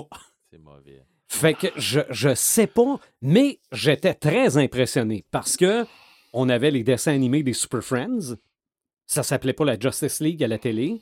Et dans la télésérie mettant en vedette l'extraordinaire Linda Carter, Ouais. il y avait l'avion invisible aussi. Qui avait l'air comme un avion en vite, finalement. Là. Mais ça, tu vois, là. ils l'ont repris dans le film aussi, je pense, le dernier Dans le film. film, je pense Oui. que oui, mais je l'ai Ça- pas Le vu. dernier film. Puis Mais- je mais pense je- que ça la rend complètement invisible là, dans le film. Ok, j'espère. euh, OK, parce Mais tu que... sais, c'était- c'était c'était encore là, là, c'est- tu vois la, la- la disparité. Là. Batman, il pouvait jouer dans le nez là, dans son avion, puis il était caché, mais Wonder Woman, elle pouvait pas parce qu'elle Non, se non, faisait non. voir. Non, non. C'était- Non, non, c'est Wonder Woman, s'il y avait une fesse qui piquait, tout le monde voyait, la voyait se gratter à la fesse. Non, non, c'est sûr. Mais, mais le principe, je le comprenais Non, pas. moi non plus. Mais à l'âge que j'avais, C'était pas important. OK? C'était ça. OK? Point à la ligne. Tu l'as trouvé? Thundercracker. Thundercracker. OK. OK. C'est ça. D'habitude, les avions au petit et grand écran, c'est rare que ça va bien. OK? C'est, c'est toujours pour les mauvaises raisons, ça va toujours mal. C'est toujours pour faire peur aux gens de prendre l'avion. Donc, dans les années 70, il y a le phénomène, je ne sais pas comment on a, on a traduit les films en français, mais en anglais, ça s'appelait tout airport. OK? Aéroport. C'est un avion dans les airs. Whoops, On a un les, problème. les deux pilotes ont mangé de la, du steak avarié, sont tombés dans les pommes. Il n'y a plus personne qui conduit l'avion. Qu'est-ce qui se passe? Au secours? Ça, ça a été hyper populaire dans les années 70, au point où il y a un épisode de la télésérie L'incroyable Hulk qui s'appelle 747, où David Banner est obligé de s'en aller dans le cockpit pour se rendre compte que Il n'y a plus de pilote. il n'y a plus de pilote. C'est lui qui doit essayer d'atterrir l'avion et évidemment, il stresse. Il se transforme en Hulk. Mais, séquence légendaire. Moi, je vous rappelle que j'ai à peu près 10 ans dans ce temps-là. là. Comme il sait qu'il vient de traverser le cap, il retient au maximum sa transformation. Fait que ça s'étire, ça s'étire. C'est l'acteur qui fait David Banner qui est tout vert. Là, à un moment donné, oups, la chemise craque sur l'épaule. Puis là, tu te dis, non, non, mais ça se peut pas, là. La- Ça peut pas être Hulk qui atterrit l'avion, ça se peut pas. Puis justement, il devient Hulk au moment où l'appareil touche le sol. Puis il détruit l'avion. En tout cas, il détruit, il détruit au moins la porte pour sortir. Mais c'était. Hey, ça devait être épique quand même. Non, non, non, non. C'est, euh, une séquence légendaire. C'est sûr que tu revois ça aujourd'hui, puis c'est bien niaiseux. Là. De, toute façon, toute la série, l'incroyable Hulk, et toutes les raisons pour lesquelles il devient Hulk, là, la douche est trop chaude, de- il y a un ours qui mord un pied. Non, non. Mais je me répète, si on Mais n'avait c'est- pas eu cette série-là, Non. pas sûr qu'on aurait Marvel aujourd'hui. Non, non. pas du tout. Pas du tout. Et évidemment, après ça, vient la parodie des films d'aviation Ben oui. catastrophe des Oh, années mon- 70. Qui est, y a-t-il un pilote dans l'avion? Le premier, là, c'est un Ça, classique culte. ça n'a aucun bon sens. Mais il faut voir ça en anglais. C'est des jeux de mots anglophones. Mais même en français, c'est Mais drôle des parce qu'ils ont changé les jeux de mots en, fran- en ouais, mais français. des fois, là, ouf. Mais le pilote automatique qu'il faut gonfler, là. Mais non. La suce est en dessous de la ceinture. Ah ouais. Ah non, mais là, je cherche pas de haut niveau là-dedans. Non, là. non, non, non, euh, non, non, absolument pas. Avec, avec une fille qui disjonque et qui se fait donner des tapes d'en face pour la replacer, ça fait à fil pour lui donner des tapes d'en face. Non, non, ça, ça a ni queue ni tête. Ceux qui ont fait ces films-là ont aussi fait Top Secret. Oui, avec Val Kilmer. qui est probablement, qui est personnellement le film le plus drôle que j'ai jamais vu de Ah, ma ça n'a pas de bon sens. Ça n'a pas de bon sens. Ça, ça- Et ils sont aussi responsables des. euh, National Lampoon. euh, non, Naked Gun. Naked Guns, OK. Euh, comment on appelait ça en français? L'agent fait la fait la farce. Ça, c'est. Ils sont aussi tatants, là. Ça, je pense que des pilotes en l'air, c'est la même gang Oui. aussi, avec Charlie Sheen. Oui. Qui était une, euh, Une parodie de Top parodie Top Gun. Ouais. Eh ben, Top Gun, puis euh, L'Aigle de Fer, puis euh, C'est ça. tous les films là, qui ont Rambo. sorti. là. Ouais, Rambo. Oui, exactement. Tu parles de l'aigle de fer. Ouais. J'avais dans ma tête que c'était une copie de Top Gun Non, Non. pour. pas du tout. Mais c'est arrivé en même temps. Ouais. Ouais. C'est arrivé en 86, donc probablement que comme ça arrive très souvent, à Hollywood, il y a quelqu'un qui a une idée puis tout le monde fait pareil. Exact. Donc les films d'aviation étaient bien hot en 86. L'aigle de fer, j'ai écouté ça, je peux même pas te dire combien de fois. C'est bon, avec Louis Gossett Junior. Ouais, puis- Mhm. Il y en a trois. bon. Ouais, Ouais. mais les Bah. autres, le 1 il est bon. OK. 1, j'ai vraiment beaucoup aimé. Le 2, bah, c'est ordinaire. Puis, euh, je sais pas, j'ai pas capoté les autres. Là. OK. Non, mais c'est toute la, la conception du plan aussi Ouais. là, qu'ils font pour essayer d'aller chercher le père, puis l'armement, puis tout. C'est intéressant, là, c'est vraiment euh, super intéressant. Là. Mhm. Puis il est comme nous autres, il se met de la musique pour. euh, Il meurt dans le deuxième, je pense, hein, au début ouais, du au film. début hein. du deuxième, C'est je pense, de quoi même. Ouais, parce qu'il ça, il voulait pas le faire dans le même principe. Puis bon. Il bute le personnage principal. C'est ça, on peut. Mais Lou Garcet Doogie- Jr. est dans Ouais. les trois. Dougie, Dougie. Comment il s'appelait donc? Moi, on dit que j'ai écouté ce film. Ah ouais. Encore un film que j'ai pas vu. Ah ouais? Le Ah, 1, il est bon. je ne vais pas d'une gorgée. Là, parce que Ouais, mais tu sais, je perds, plus, plus ça va, plus je perds d'amis. Tu perds des points. hein. Ouais, il y a ça, par exemple. Euh, bon. Mais en même temps, tu sais, Aigle de fer, euh, Top Gun. T'as vu Top Gun? Mais faut, faut quand même que tu te tapes Aigle de fer. OK. Non, on peut pas toutes les voir. Non, non, je sais. Non, Je te mais... comprends, Sylvain. Ah, faut- merci, faut- c'est faut gentil. voir- faut voir les incontournables. Ah, arrête, là. Il travaillait rien qu'à la radio, là. Il n'y a rien Ouais, à faire à j'ai- le temps- ça. j'ai le temps en masse de regarder des films. En, en deux tunes. Ben C'est- oui, ben oui, c'est ça. Je vais me mettre ça en studio. Euh, Air Force One. Ah, Ouais. ben oui, clairement. Je veux dire, c'est Ouais. c'est clairement l'avion présidentiel. Ouais. Euh, mais bon, je pense pas que ce soit basé sur une histoire vraie. Non. non. Il y avait, il y avait son, euh, sa contrepartie qui s'appelait Décision au sommet. Est-ce que vous Ouais. vous souvenez là-dessus? Ouais, avec. euh, C'est drôle parce que le, le- le chef de l'escouade qui va sortir le président, ben, qui est censé sortir le président, c'est Steven Seagal. OK. Puis il meurt dans les cinq premières minutes du film. Ils mettent la patente là, pour le, comme le genre de, de, de, Ouais. de sus là, pour euh, aller à la porte. Oui. Puis à, à l'arrache, puis il part dans le ciel, puis il meurt. Là, tu fais comme What? C'est Steven Seagal, il est mort là, là. Ah ouais, Oui. puis C'est mais ça. c'est parce que euh, on, it. on s'attendait que, là, mais bon. Ben oui. Puis il en avait fait un film, euh, Steven Seagal, là, aussi, dans. dans d'un d'un film dans un avion, me semble, aussi, là. OK. Oh, sûrement. Il a, il a fait à peu près tout. Oh, Il a à peu Il a près fait un train, toutes les moyens Il a fait un ouais, bateau. de c'est ça. ça se peut. Il a tout fait. Bon. Euh, je pense que le film s'appelle Avalanche. C'est. euh, Ah, un écrasement d'avion. Un Ah, écrasement euh, d'avion. Non, les survivants. Ah, OK, peut-être. Ah, ouais. Ouais. OK. Ouais. Bon. Dans c'est- la cordillère des Angles. Ouais. OK. Avec l'équipe de soccer, là. Ouais. Évidemment. Puis, euh, Eh bon. oui, euh, c'était assez. euh, Ouais, c'était- quelque chose. Réaliste. euh, c'est ça. C'est Ah. surtout les moyens de survivre étaient assez extrêmes, là, mais Sinon, bon. euh, comme une série euh, Into the Night sur Netflix, OK. c'est dans un avion tout le long. Il faut tout le temps qu'ils avancent pour Ouais, pas faut que tout le soleil c'est les ça. rattrape. Ouais, C'est ouais. ça, faut tout le temps qu'il qu'il- qu'il avance pour que le soleil il, il épogne. Ah, Euh, toi, t'as échappé un super de roman de. Ben, pas un roman, mais une nouvelle de Stephen King. Les Langoliers. Ah oui, les Langoliers.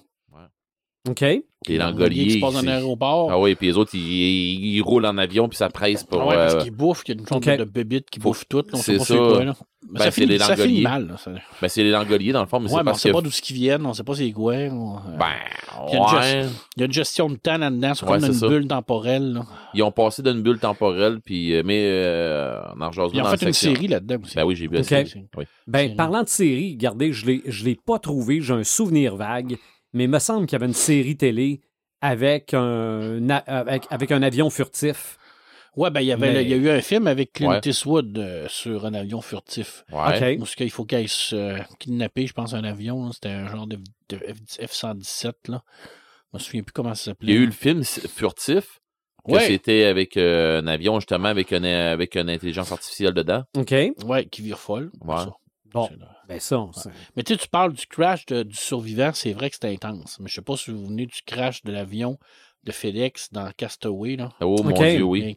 Dans l'eau, là. Si ça donne le goût de ne pas monter d'un avion, c'est bien ça. Là. Ben, avec Ouais. Tom Hanks, t'as Sully aussi. Oui, ben, Ouais. qui, est, qui est basé sur euh, Sully. Euh, Mais Non. on a... le- le- Non, le- il est basé sur une... le- Non, un peu. le- c'est c'est le pilote euh, qui a atterri à Mairie dans la Ouais. Hudson Bay. Ouais, Ouais, mais ils ont ça. fait un film aussi sur le commandant Piché, no- notre, Ouais. notre Ouais. Ouais. Québécois qui Ouais. a fait la même chose, mais qui a atterri sur une île. Mhm. C'est vrai, il y a, dans l'Hudson Bay, c'est vrai, il avait, il a sauvé tout le monde. Oui, il y avait, il des, il été, avait euh, des outardes dans les, dans les réacteurs Ouais. de l'avion. Puis il a été, il a été poursuivi après ça par la compagnie parce qu'il avait fait un- une fausse manœuvre. sais pas Bienvenue aux. États-Unis. Puis Il Mm. sauve 200 personnes, il est poursuivi.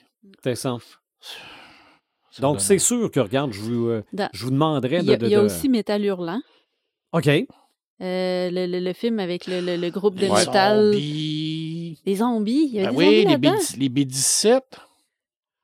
Tu te souviens pas du B17? Non. Hey! Memphis Bell. Ouais, Memphis Bell, c'est Memphis excellent. Bell, c'est euh, c'est sur les, euh, les- la dernière euh, équipe qui ont fait 25 missions. Parce que quand tu faisais 25 missions, tu t'étais libéré. Puis c'était un B-17, une forteresse volante. Mais dans Metal Hurlant, on suit les aventures de, de, de B-18, un B-17 pendant la guerre. Et ils se font descendre. OK, là, tu parles du film d'animation. Euh, Oui, je parle de film d'animation. Puis va Duquel tu as la trame sonore en vinyle? Tout à fait. Ils vont se cracher dans une genre de jungle où il y a plein d'avions qui ont été crachés là. Puis ils vont se rendre compte que les, tous les, les gens qui se sont crachés, qui sont morts, sont tous transformés en zombies. OK. C'était intense. Totalement intense. C'est pas ça que tu parles, là. Non, moi, je te parle d'un film. C'est un groupe de musique heavy metal Ouais. qui joue un show sur un avion. Il me semble que c'est Hein? Métal Hurlant. Ouais, j'ai, tu me ça me dit quelque chose. Hey, punaise, ça me dit rien. Mais, ah, mon Dieu, il me semble que oui. Dans les années 90. OK. Moi, Ça, ça, me dit rien euh, pantoute. Mais il y a ça un film de Clint. Eastwood aussi, je m'en souviens Ouais. plus. Mais c'est sûr, regarde, on, on parlerait d'Indiana Jones, il y a des avions. euh, Ah oui, tout le temps. Mais c'est vrai, La fameuse scène là, de, de la carte, là. il y a un débat qu'on doit régler maintenant. Oui. Avant le podcast, tu parlais des fanatiques passionnés de Star Oui. Wars. Est-ce que les X-Wings sont des avions? Non, c'est des vaisseaux spatiaux. Moi, je pense que c'est des avions. Parce que ça va, ça va conduire autant dans une atmosphère Ouais. Moi, mais terrestre que dans l'espace. l'air se respire partout dans Star Wars. Oui. Ouais. Mais euh, c'est euh, c'est la conception de l'aviation de, de Luca, Mhm. mais c'est un vaisseau spatial. OK. Ça, ça a quand même une. Avec des pilotes qui s'habillent en pilote avec des casques de pilote. Ouais, puis qui rentrent, qui un- dans, ça un- dans- dans le vaisseau comme a s'ils un rentraient d'un design- jet. Ça a Ouais, un ouais. design de Ah, je- jet. je suis de- tout à fait. Désolé, Ouais. Joël, mais un avion, ça va pas dans l'espace. Et un X-Wing, ça va dans l'espace. Et ça fait du suborbital. Et ça fait. L'hyper. Tu dis un avion, ça va pas dans l'espace. OK. On Ben, s'entend pour dire que les, les, les Ouais, mais premiers a- modèles de Ouais, a- fusées ressemblaient beaucoup à des avions puis pouvaient atterrir Ben, exactement la navette comme un spatiale ressemble à un avion de papier. avion. Bon, Exactement. là, on, on va. On va Mais, mais, dans dans- ta chambre, va réfléchir. mais moi, je pense que dans Star Wars, il n'y a pas d'espace. Moi, je pense que c'est le même air pour tout le monde partout.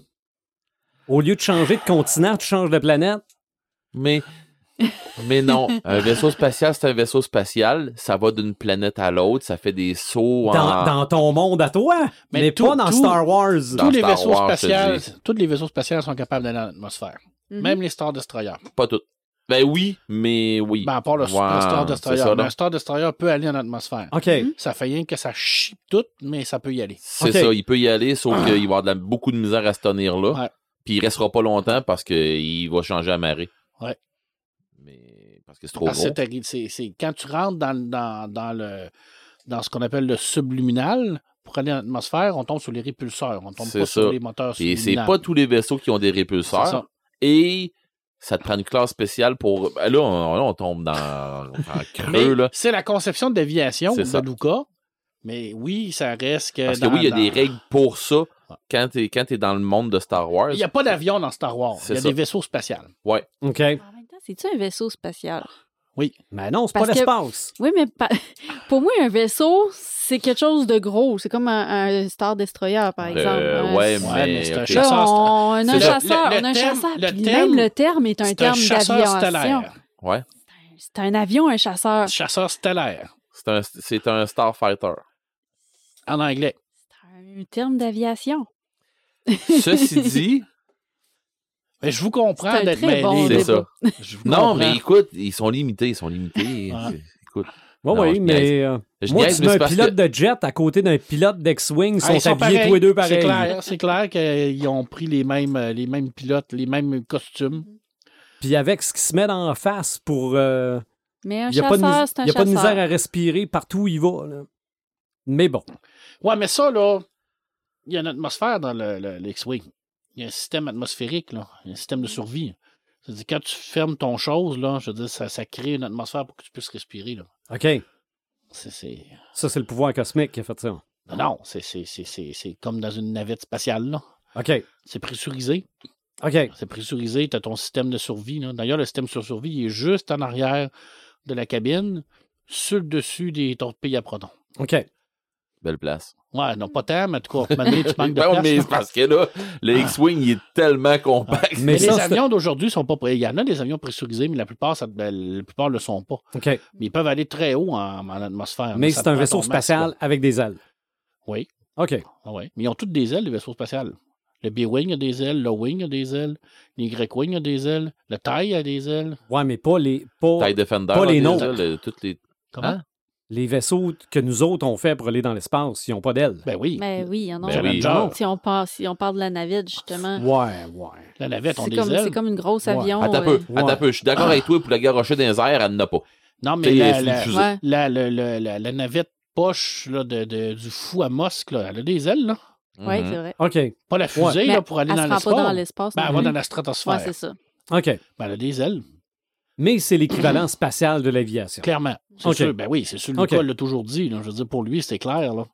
Je veux dire, c'est, Mais c'est pas des euh, avions. C'est des avions. C'est, c'est des starfighters, des, des chasseurs stellaires. OK. Mais ça prend quelque chose pour te défendre. En atmosphère comme dans l'espace. Puis les X-Wing, mais ça a été. euh, D'ailleurs, il y a un super bon scénario là-dessus. Attends un hein. peu, attends un peu. Je pense. je Non, je me. je- je- Non, je peux pas une le dire. idée? T'as-tu de quoi rajouter? Oui, oui, mais je. Je veux me regarder dans un miroir d'un matin en me levant, là. J'en reviens pas, je vais dire ça. Les vaisseaux de Starfleet, c'est des avions. Les vaisseaux de Starfleet. Oh, Ouais, là, J'en je sais reviens pas. pas que je viens de dire ça. l'USS Enterprise va dans l'atmosphère. Je sais pas, moi, c'est quoi un vaisseau de Starfleet? OK. C'est quoi, toi, un Star- vaisseau de Starfleet, Starfleet? c'est Star Trek. C'est mais, ça, je voulais pas que Les, tu fasses. les, les Runabout, euh, ils vont dans l'atmosphère puis ils vont dans, ils vont dans l'espace. mais J'en ai aucune idée. moi, je te parle La réponse, c'est oui. de par sa forme. Ah non, Ouais, Non, euh, je, je- je vais rester avec ce que j'ai dit tantôt. C'est la version lucassienne de Ouais. l'aviation. Ah, tout à fait. Bon. Ça prenait quelque chose pour faire de la- des, des beaux combats spatiaux. Là. Mhm. Ben, et, et dans l'atmosphère aussi, parce que dans Rogue One, ils sont dans, je ils sont tellement de- à moi-même de ce que j'ai dit là. T'as quoi? T'as parlé de Star Trek? Je suis un peu déçu, moi aussi, que t'aies parlé de Star Oui, Trek. mais- Ben, ça, ça démontre quand même que Ah. t'en connais pas mal. Oui, hein? T'as tourné ta langue juste six Ouais. fois. Tabarouette. De toute façon, dans Star Trek. euh, Hey, j'ai fait ça pour casser Joël, OK? Puis je pense, qu'elle l'a je même pas pense- compris. Je pense que tu t'es cassé tout seul. Je le sais. tout Ils ont cas, même un système de camouflage, me semble, dans Star Trek. Parce que ah, ok, c'est correct, on n'en parle plus. c'est Ah, terminé. bon. Ils font tout. là. Rachète-toi, Red. euh, Parle-nous de l'aviation. Des, ben, des avions. Ben, il y a des avions, c'est euh, une patente ronde dans le milieu, puis Ouais. des ailes, c'est ça. OK. Y Un a hélice tu en moyen de faire ça à l'impression 3D des avions? Tout à fait. OK. Ben, ça, je m'en doutais un peu. là. Bon, fini. OK. non, écoute, euh, les avions, pour vrai, euh, dans Hey. les jeux, euh, puis Alouette, là, name it, là. Moi, il y a, il y a une séquence qui me vient en tête, moi. Vas-y. Uncharted. Oui. Ben, ok. Puis elle doit être dans le film. Ah ouais, plus. clairement, Oui. dans le film. Elle est dans le film. D'ailleurs, j'ai vu Uncharted aussi euh, à travers de mon périple euh, cette semaine. J'ai vu Uncharted. J'ai adoré Uncharted. C'est bon. Non, Ben, non, Ça, moi, j'ai avoir adoré. ton avis parce que Ben, moi, un j'ai joueur. adoré parce que j'étais un joueur de Uncharted. Regarde, puis j'ai euh, fait. Fiston l'a acheté. Fait que non, pour vrai, j'ai fait. Oh yeah. Parce qu'ils ont comme changé un personnage. Je ne savais pas comment que les gens allaient. Sérieux, j'ai fait. Je suis content.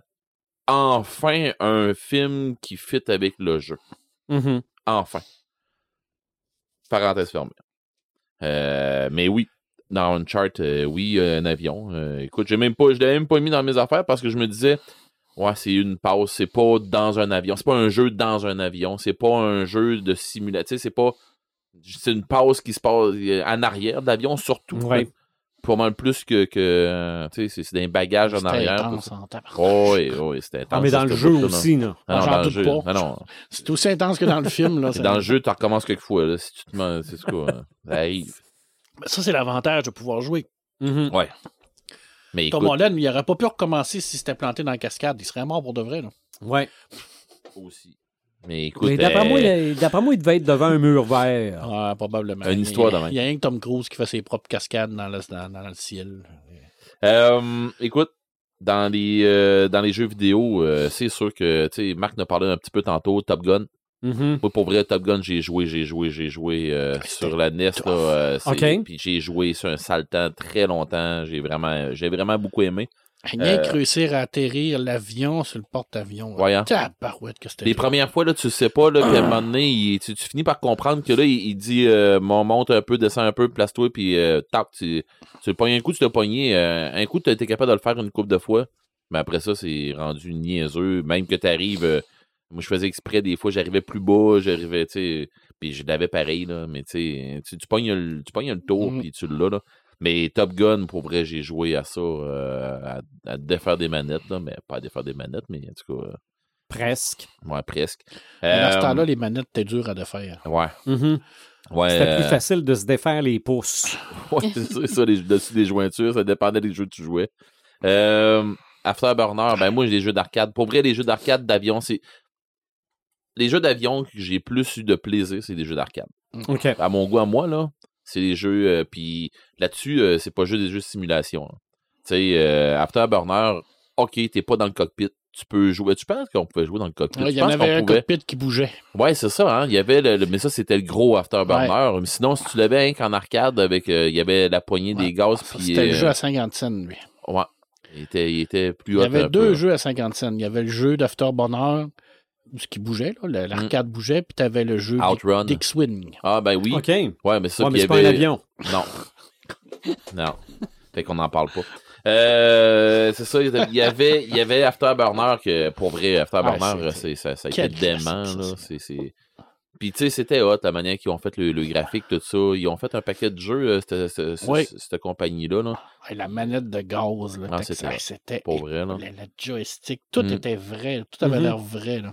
Puis, tu sais, je commençais à être assez grand pour jouer comme faut à ces, à ces jeux-là, parce que moi, dans des cockpits, euh, j'étais pas assez grand. Tu sais, j'avais pas... Je le suis pas encore. Ouais. non, ce que je veux dire, c'est qu'à un moment donné, pour être à l'aise à bien jouer dans un jeu avec un cockpit, il faut que tu sois euh, assez grand, Ouais. tout ça, Mhm. pour, pour, ben, pour bien être assis, puis tout ça. Fait que, tu sais, parce que c'est one size de, de banc, puis il y a des adultes, puis du monde pas mal plus gros que toi qui embarquent là-dedans, puis qui font, euh, OK, euh, moi, je me sens pas serré. Pendant que toi, t'es un petit cul, puis t'embarques là-dedans, hein, c'est tough un peu. Fait que j'aimais bien, moi, le, le, le Afterburner qui jouait pas dans Ouais. un simulateur euh, debout euh, devant la machine. là. Je l'aimais bien, lui Ah, parce aussi. que lui, du simulateur, là, c'était toujours plein. Tout le bon, temps, tout il n'y avait temps, pas tout temps. moyen. Là, tu que mets ton ex. Ah ouais. Des, Ouais. fois, des fois, tu perdais ton ex. Bon. Bah, ouais. ça arrivait, là. Euh, sinon, ben, un jeu que j'ai joué, j'ai joué euh, incroyable, puis que je rejoue encore, ben, que je jouais dans ma défunte arcade. euh, UN Squa- Squadron. Euh, je sais pas si vous vous en souvenez. Non. Euh, toi, tu t'en souviens, Marc? Dans le fond, tu pouvais décider. Il y avait comme trois ou quatre sortes d'avions que tu pouvais décider. Euh, On s'est joué à deux. Euh, puis euh, c'était un jeu de côté, là, tu sais, un jeu de, de. Je me souviens pas comment ça s'appelle ça. Pas, euh, voyons, pas plateforme. c'est un- Roll. Ouais, c'est ça. C'est, c'est un jeu qui défilant, un jeu Mm. défilant, là. Puis euh, t'as, des, t'as deux avions, dans le fond, puis tu fais des missions, là. Tu sais, ça, ça, ça défile à une vitesse quand même normale, sauf que t'as un paquet de trucs à, à défaire. Un petit peu comme le style euh, R-Type, puis des affaires comme ça, que ça, R-Type, c'était un vaisseau spatial. Vaisseau spatial. Tu compris? Vaisseau spatial. Vaisseau spatial. OK. Ouais, vaisseau spatial. Euh, euh, si on continue dans les jeux d'arcade, euh, 1942, 1943. Hey, Oui. Hey, hey, ça, le- là. la première version, là, le- la musique, c'était du morse. Ouais, je- moi, c'est ça Oh, que j'ai, ouais. moi, puis c'est mauvais, c'est Hey, écoute, fatigant. tu virais fou après Ah ouais. 10 minutes. C'était la musique du jeu, mais il te jouait en morse. Ça faisait. Ah, c'était ah, Maintenant, là, tu fais comme, là, mais vas-tu la fermer, sa putain Ouais. de boîte, là? Tout le long. C'est rien que tut. C'est fatigant. Mais le jeu est écœurant. Ouais, c'est super Ouais. le fun. Tu joues à ouais. Bombardier. Non, c'est super, c'est super bon, mais c'est fatigant, ça.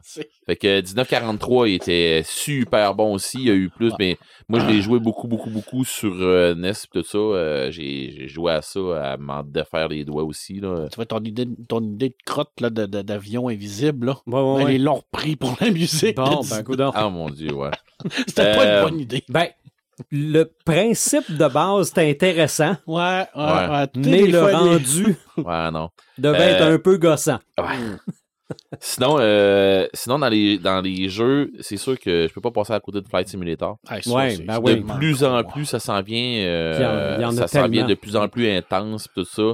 euh, de plus en plus réaliste, tout Oui. Ça, Euh, c'est Microsoft. hein. Oui, c'est ça. C'est. Microsoft qui fait ça. Et euh, je, je, me trompe pas, il y a même les manettes que tu peux acheter pour faire un- vraiment un cockpit. Euh, tu peux, tu, peux l'avoir avec en split screen, que tu as plusieurs écrans devant toi pour faire un, ton, ton tableau. Euh, je me trompe pas, j'ai.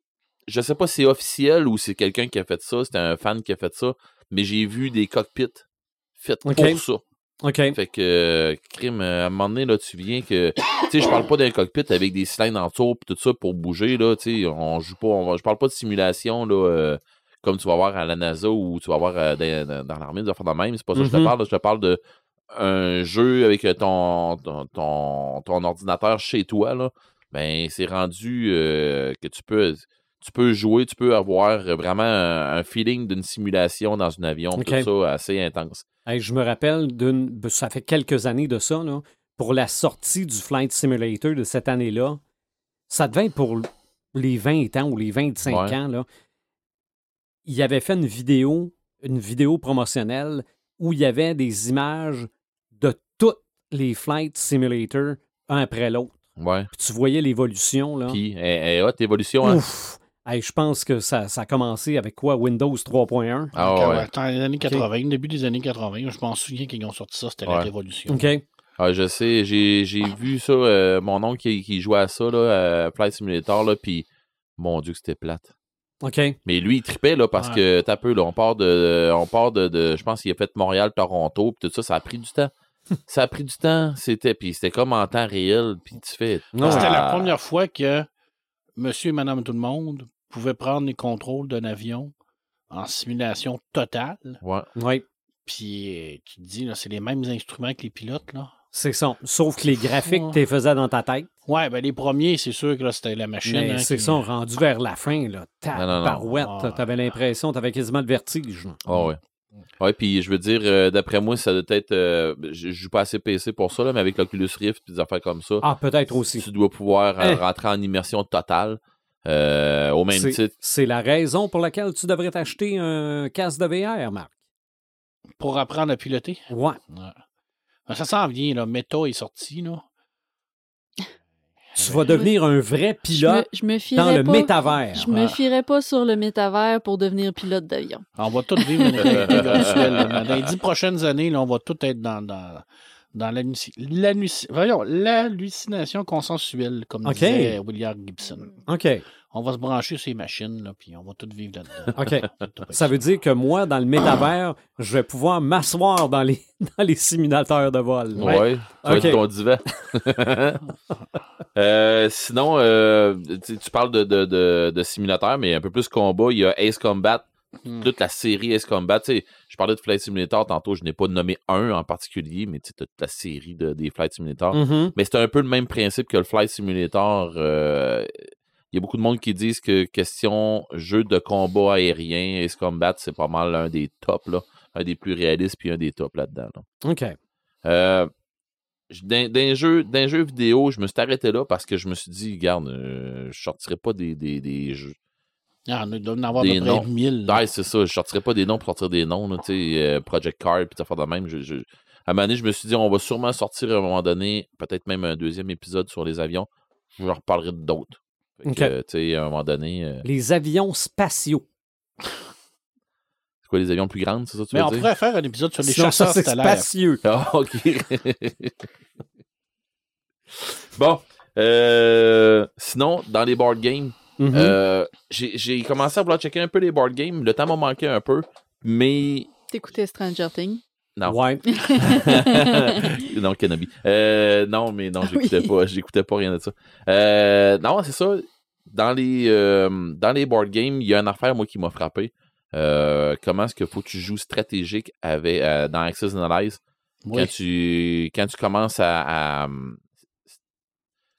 Quand tu joues les Américains avec euh, Access Analyze, faut vraiment que tu joues stratégique avec tes avions. C'est incroyable. Puis, tu sais, euh, faut, faut, faut.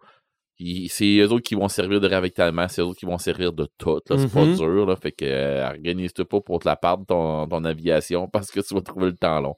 Mais tu sais, si tu contrôles les airs, on dirait que tu contrôles une grande partie. Là, euh, puis Dieu sait que c'est dur de- avec le Pacifique, avec les, les- les Japonais, tout ça, là, ça devient tellement dur, là, ça n'a pas de maudit bon sens. Là. Les autres, euh, on dirait qu'en plus, ils ont, ils ont le, le- le- le kamikaze, je pense, de quoi de même. Tu as l'option de même. là, tu fais, non, t'as peu. Tu, tu détruis tes affaires, mais tu viens de détruire un maudit coup de mon bord. Là, mais bon. OK. Fait que non, Access euh, je voulais faire un clin d'œil là-dessus pour les avions. C'est vraiment le fun. Euh, pour, pour justement. euh, Ça, ça donne un autre. Tu l'as déjà en partant, mais ça donne un autre, euh, un autre volet à un jeu de guerre là, euh, stratégique. Euh, c'est sûr que. On parlait tantôt des avions en papier et tout ça. Moi, j'ai, moi, je voulais faire un, un petit peu. je sais pas si Marc se souvient de ça. Les avions en styrofoam. Ben oui, ben oui. exactement Oui, oui. dire ça. Il y en a encore. les avions en styrofoam qu'on achetait dans un petit sac que tu ouvrais, puis tu savais pas quel avion que tu allais avoir là-dedans. C'est ça, Exactement. avec un élastique aussi, là. Ben, il y en avait Tu- tu plusieurs sortes. Là, puis, euh, non, moi, j'ai jamais pogné avec l'élastique. C'était vraiment euh, deux pièces, là. Le il y avait- corps, les ailes. C'est ça. Il y avait le quatre pièces en tout. Moi, il y en le avait en carton. En carton que tu lançais d'une façon, puis elle, te faisait Ok, le. Ah ouais. Mais ceux-là, les, les petites avec un petit foam plate là, qui était imprimé d'une façon spéciale, là, il y avait. Il y avait euh, des beaux designs. Moi, puis là, ben, tu te rendais compte que, OK, si je mets les ailes à l'envers, oh là, elle vole pas pareil, puis elle fait des formes, tu sais, elle fait des figures spéciales. Puis bon, Mhm. Tu sais, j'ai joué avec ça, j'ai joué, j'ai joué, j'ai joué. euh, et on en pétait une, mais là, on s'organisait pour aller s'en chercher un autre, tu sais, puis... euh, C'était le nez qui pétait tout le temps. Ouais. ben, moi, c'était en tour des ailes, moi. En tour des ailes, où est-ce qu'on les, Ouais. où prenait, Ouais. là, à un moment donné, ils venaient user. Puis là, t'es, t'es, t'es pétais là, fait qu'on mettait, nous autres, avant des user, on mettait du tape, du, du papier collant. OK. Fait qu'avec une couche de papier collant, il pétait moins vite un peu. C'est ça, mais ça changeait le poids. Oui, mais tu changeais un peu ton angle de ton nez en avant, c'était Ok. fait. Il y Ah en a- ouais. Il y en a encore chez Dolorama. OK. Ah oui, non, c'est c'est incroyable, c'est- pareil. Mhm. Puis euh, sinon, ben, il y avait eu à un moment donné aussi des gros avions. Puis il y en a encore de ça, des, des gros avions en styrofoam. Des gros avions en styrofoam que ils- en tout cas, t'es, t'es accroches puis ils pètent. Là. Fait que là, c'est- Ok. ça vient de coûter euh, cher pour un avion qui vient de péter. hein, Mais fais- y en a-tu que tu peux traîner comme un cerf-volant? Ouais, j'ai déjà vu ça. OK. J'ai déjà vu des cerfs-volants en forme d'avion. Ouais, ben aussi, entendu, ben oui. là, tu sais, c'est, sûr. là. Oui. Mais euh, je, je te dirais que les, les petits avions, là, comme je vous parle, là, c'est, j'ai joué avec ça. Comme C'était ça. 25. Souvenir 25 cents. de- de- Ouais. d'enfance, ouais. Oh, ouais, c'était pas cher. Puis, euh, avoir un avion téléguidé qui te coûtait 4000. Ouais. Oui, c'est vrai que dans les avions téléguidés, euh, c'est un autre domaine. là. Ouais, non, c'est ça. J'ai pas embarqué dans les avions téléguidés. Je- ça. je me- ça, c'est une autre affaire aussi que je m'étais dit. Mais on peut reculer plus loin Vas-y, que l'avion en styrofoam. vas-y. L'avion Fisher-Price. Ben oui. Ouais. Qui l'a pas eu? Ah, Celle-là, La- je l'ai pas connue. OK, non, non, l'avion Ben, T'étais Fisher-Price trop avec, jeune. avec, pour le, l'avoir avec, le, connu. avec le pilote, Ouais. avec deux, trois passagers. Avec les petits bonhommes Fisher-Price. C'est ça, là, oui. Ben, avant, je pense que c'était avant les Little People. Ben oui. Ah, C'était ouais, avant ça. Ah oui. Mais évidemment, tu avais la porte de l'avion qui rouvrait, puis c'était un escalier. Non, non, regarde, on a fait grimper T'avais la navette descendre. spatiale, Oui, t'avais la ferme, Oui. puis t'avais l'avion. Quand t'avais Oui. les trois, là, t'étais considéré comme le Je king de ton pense- quartier. je pense que j'ai encore, moi, l'arche de Noé. Ah, Oh. Celui-là, je ne Ah. l'avais pas, moi. Non, non, il y a, il y a- le garage a été populaire Ouais. aussi, mais là, on parle des avions. Euh, le Sky Striker, le connaissez-vous? pas du tout. Ben, je pense en tout C'est cas pas de nom. l'avion de G.I. Ah, ben Joe. oui, le F-14 Ah! Tomcat. Ouais, le Tomcat Ok. de était G.I. Joe. Ok, ouais, avait... Mais moi, Moi, à l'époque des G.I. Joe, les G.I. Joe mesuraient 12 pouces. OK. Fait qu'il n'y avait pas d'avion pour Ouais, ces non, non, G.I. non, Joe. non, là. mais Le moi- F-14 Tomcat, là, il y avait un pilote avec un parachute. Ouais. OK. Il y avait deux Sidewinder, deux Phoenix. Euh, il était Il était équipé sur un sale temps. Les ailes rouvaient, fermaient. Il Mm. était beau. Ben, c'est ça, c'était ça Il y a eu quand même aussi le, Night Raven. Après ça, ouais. c'était euh, l'avion. Avion qui- furtif. Ouais, l'avion furtif de, de, Cobra. Que il- Ouais. Il y avait, Dans le fond, les deux euh, pilotes, il- il- ça, ouais. ça droppait en avant, là, puis les deux pilotes. c'était des A10. Ouais. Il y, y, avait avait, il y en des A10. avait, il y, a- il y en a eu. euh, Il y a eu des Thunderbolts aussi, que c'était Ah, le, beau, Rattlesnake, quelque chose comme ça. Là. Euh, oui, non, regarde, il y en a eu. pour vrai, là, des G.I. Joe, j'en ai eu pas mal de ça, mais j'ai eu, j'ai eu du Star Wars, mais il n'y avait pas d'avion dans Star Wars. Non, non, il n'y en a pas. Non. Mais pourquoi t'en parles alors? Mais le Non, mais j'ai j'ai eu plus de F-14, Star Wars Ah, que ah. Parce que, parce que Red parle toujours de ce qu'il aime, trouve le moyen d'en parler. Donc, il a parlé de Starfleet. Et je te parle d'avion, là. Le F-14 Tomcat C'est pas fin, oui. était capable de se poser sur le porte-avions de, Ouais. des- de J. Joe. OK. Le Ouais. F-14, là, il était gros comme ça. Là. Il mesurait là, à peu près là, Ouais, euh, puis- plus, que 30, de 45 cm. Il y avait un porte-avions qui venait Il y avait un avec. porte... Non, Non, il y en a pas un avec. porte-avions. Non, non, non. Mais je veux Il dire, il y avait, il y avait un porte-avions si bol. qui On parle était d'un gros aussi- porte-avions. il était énorme. Je ne l'ai jamais eu. J'ai toujours voulu l'avoir. Tu fais quoi avec ce Tu le mets dans ton sol puis tu joues avec. Bon C'est Dieu. ça. Il prend Tu tout mets- le sous-sol. Ah, c'est clair. c'est ça. Tu, tu mets ça à côté mais- de ta piste de course, puis t'es plus capable de passer. Hey, c'était beau, ce porte-avions-là. C'était malade. Ah, il y avait le Con- euh, Conquest X-30, là, Tu peux pas c'était... prendre ton euh, bain avec, là. C'était cet avion-là, là. Oui, je l'avais aussi, moi. Hey, cet avion-là, là, euh, avec l'avion avec les, des ailes à l'envers, là. Ouais. Et mon Dieu, c'est. Ouais, puis euh, après ça, ils ont sorti l'avion Stealth, là, Ouais. vraiment mauve, là, tout en long noir. Là. Ah non, pour il était vrai. beau, hein. Non, non, moi, c'est juste que je suis resté sur la déclaration de Joël qui dit Tu peux pas prendre ton bain avec. Non, c'est le clair. porte-avions. Non. Non. mais je sais pas si J'ai jamais pensé piscine. prendre mon bain avec un porte-avions. Mais dans une piscine, ça Peut-être. Ben, bonne tu Ah, dis ça, mais tu dis ça, mais j'ai, moi j'ai, j'ai eu le, le l'aéroglisseur, le- l'aéroglisseur de, de, de J. Joe. Ben non. Oui. Non, il se remplissait. Non, mais le petit bateau vert là, Oui. de, Cobra, de Cobra, là, il Oui. allait dans l'eau, lui. Oui, mais, mais pas l'aéroglisseur. l'aéroglisseur? Ah non. Ah, il se remplissait. Il était Ah, pesant après grave. ça, ça n'avait pas de sens. Ah non, non, il se remplissait. Peut-être qu'il y que moi, je aurait. joue avec le petit bateau, puis le, le- le petit truc de Spartan, là, la petite Ouais, moto là, euh, Ouais. sur les marais. Là. Mais bon. Euh, On apprend plein de choses aux gens de, à ne pas faire. Mais le F-14 Tomcat, il était une Ouais. pièce d'anthologie. Ah oui, et puis ça coinçait des doigts, ça. Oh, OK. ça faisait mal. Ah oui. Ah, les ailes, il fallait pas que tu mettes ton doigt dans le piton parce que ça. OK. Ah oui. Ah. Elle ouvre, elle, elle ouvre puis elle ferme les, les ailes sur un méchant Et le parachute fonctionnait très bien Ouais. sur le pilote. Ah, ouais. Ah. Ouais. Ouais, tu le lançais dans les airs, là, puis ça descendait. Ah, c'est vrai. Pour vrai, ça marchait, Ouais. euh, après ça, tu avais les cobras qui tiraient dessus. Ah bon. mais qui ne touchait jamais. Non, ben non, parce que les, c'est, c'est, c'est comme les Stormtroopers. Ils sont, ils sont pas capables de tirer sur rien. Mais tu sais, dans Star Wars, il n'y a pas d'avion, fait qu'on n'en parlera pas. C'est ça. Euh, euh, sinon, euh, tu sais, j'ai commencé à checker un peu des modèles à coller. Oui. Puis, Ben oui. Je pense que là, euh, je ne veux pas rentrer dans une polémique, là, mais je suis pas certain, mais je crois que les avions ont plus de succès dans les modèles à coller que les autos. Ah, ouais? Ah, je Ok. pense que oui aussi. Je crois que. OK. Puis, mais je, je m'embarquerai pas dedans, là. Mais c'est parce que les avions, je crois qu'ils sont un peu plus compliqués que. Tu sais, c'est- c'est un, un niveau de plus, là. Je me trompe pas. Mais, ça Mais- doit prendre plus de place Ben que oui. les autos. Ben oui, ben oui, ben oui, ben oui. Ça, C'est c'est sûr. C'est clair, parce qu'il y en a, il y en a même qui les accrochent avec des fils. là. OK. Ouais. C'est, c'est... Non, non, euh, quand t'es rendu dans ce monde-là, c'est du monde qui sont un petit Ben, peu craqués, là. c'est- On craint qu'il. Ouais, non, ben. Ah je- oui, c'est des passionnés, Je pense là. que j'appelle Mhm. plus ça Ah. craqué, c'est craqué aussi. OK. Non, mais tout, tout le monde du modeling, là, les, les, Non, non, les euh, tout ça, là, je sais qu'André Brisebois qui nous écoute, là, Ouais. des fois, là, il, en fait, lui, du, euh, des, des voitures téléguidées et tout ça, mais tu sais, les avions téléguidés, là, il y en a encore, il y en a, là, qui, Ben qui, oui. qui- ça va, euh, c'est, Ben, j'ai pas vite, tombé là. là-dedans. Tu sais, je me suis dit, Colin, je connais pas ça assez. Puis avant, de- mais tu sais, je me suis dit, euh, je, Mais c'est un monde. Ouais. Oui, tout à fait. Tu sais, j'essaie de parler de ce que je connais euh, ou ce que j'ai essayé ou quelque chose comme ça dans- pendant le podcast parce que oui, j'ai une opinion sur euh, les, les- les avions téléguidés. Puis oui, c'est quelque chose qui m'intéresse, tout ça, mais Ben, j'oserais pas, moi. J'aurais peur de la planter. Ça hey, coûte. ça coûte des Hein? sous, un sale Mm. temps. Hey, Mm. tu, tu- tu lèves ça, là, puis... Pouf. Ben, moi, ce que, ce que je trouve. Quand c'est en styrofoam, c'est moins pire. Ben, ce que je trouve coûte 25 bien, ce que je trouve bien, moi, c'est que j'en ai vu du- des vidéos pis tout ça. Puis euh, j'ai fait des formations avec un gars justement qui a, que lui, il a des, des avions téléguidés. Il faudrait que la journée que je vais décider d'en parler, que euh, je vais jaser avec lui avant de, faire, euh, mon, segment. Parce que euh, lui, il me disait que son avion, il a pris. Il, fait la même affaire que les gens qui arrivent avec des, des, des drones. Fait que lui, il a son. Il a son, ses, ses lunettes qui se mettent en avant des yeux, puis il s'assoit, puis il part avec son avion. OK. J'imagine qu'avec la technologie des drones, maintenant, les avions doivent être plus stables. là. Puis il Mhm. dit, ça roule, c'est un méchant temps.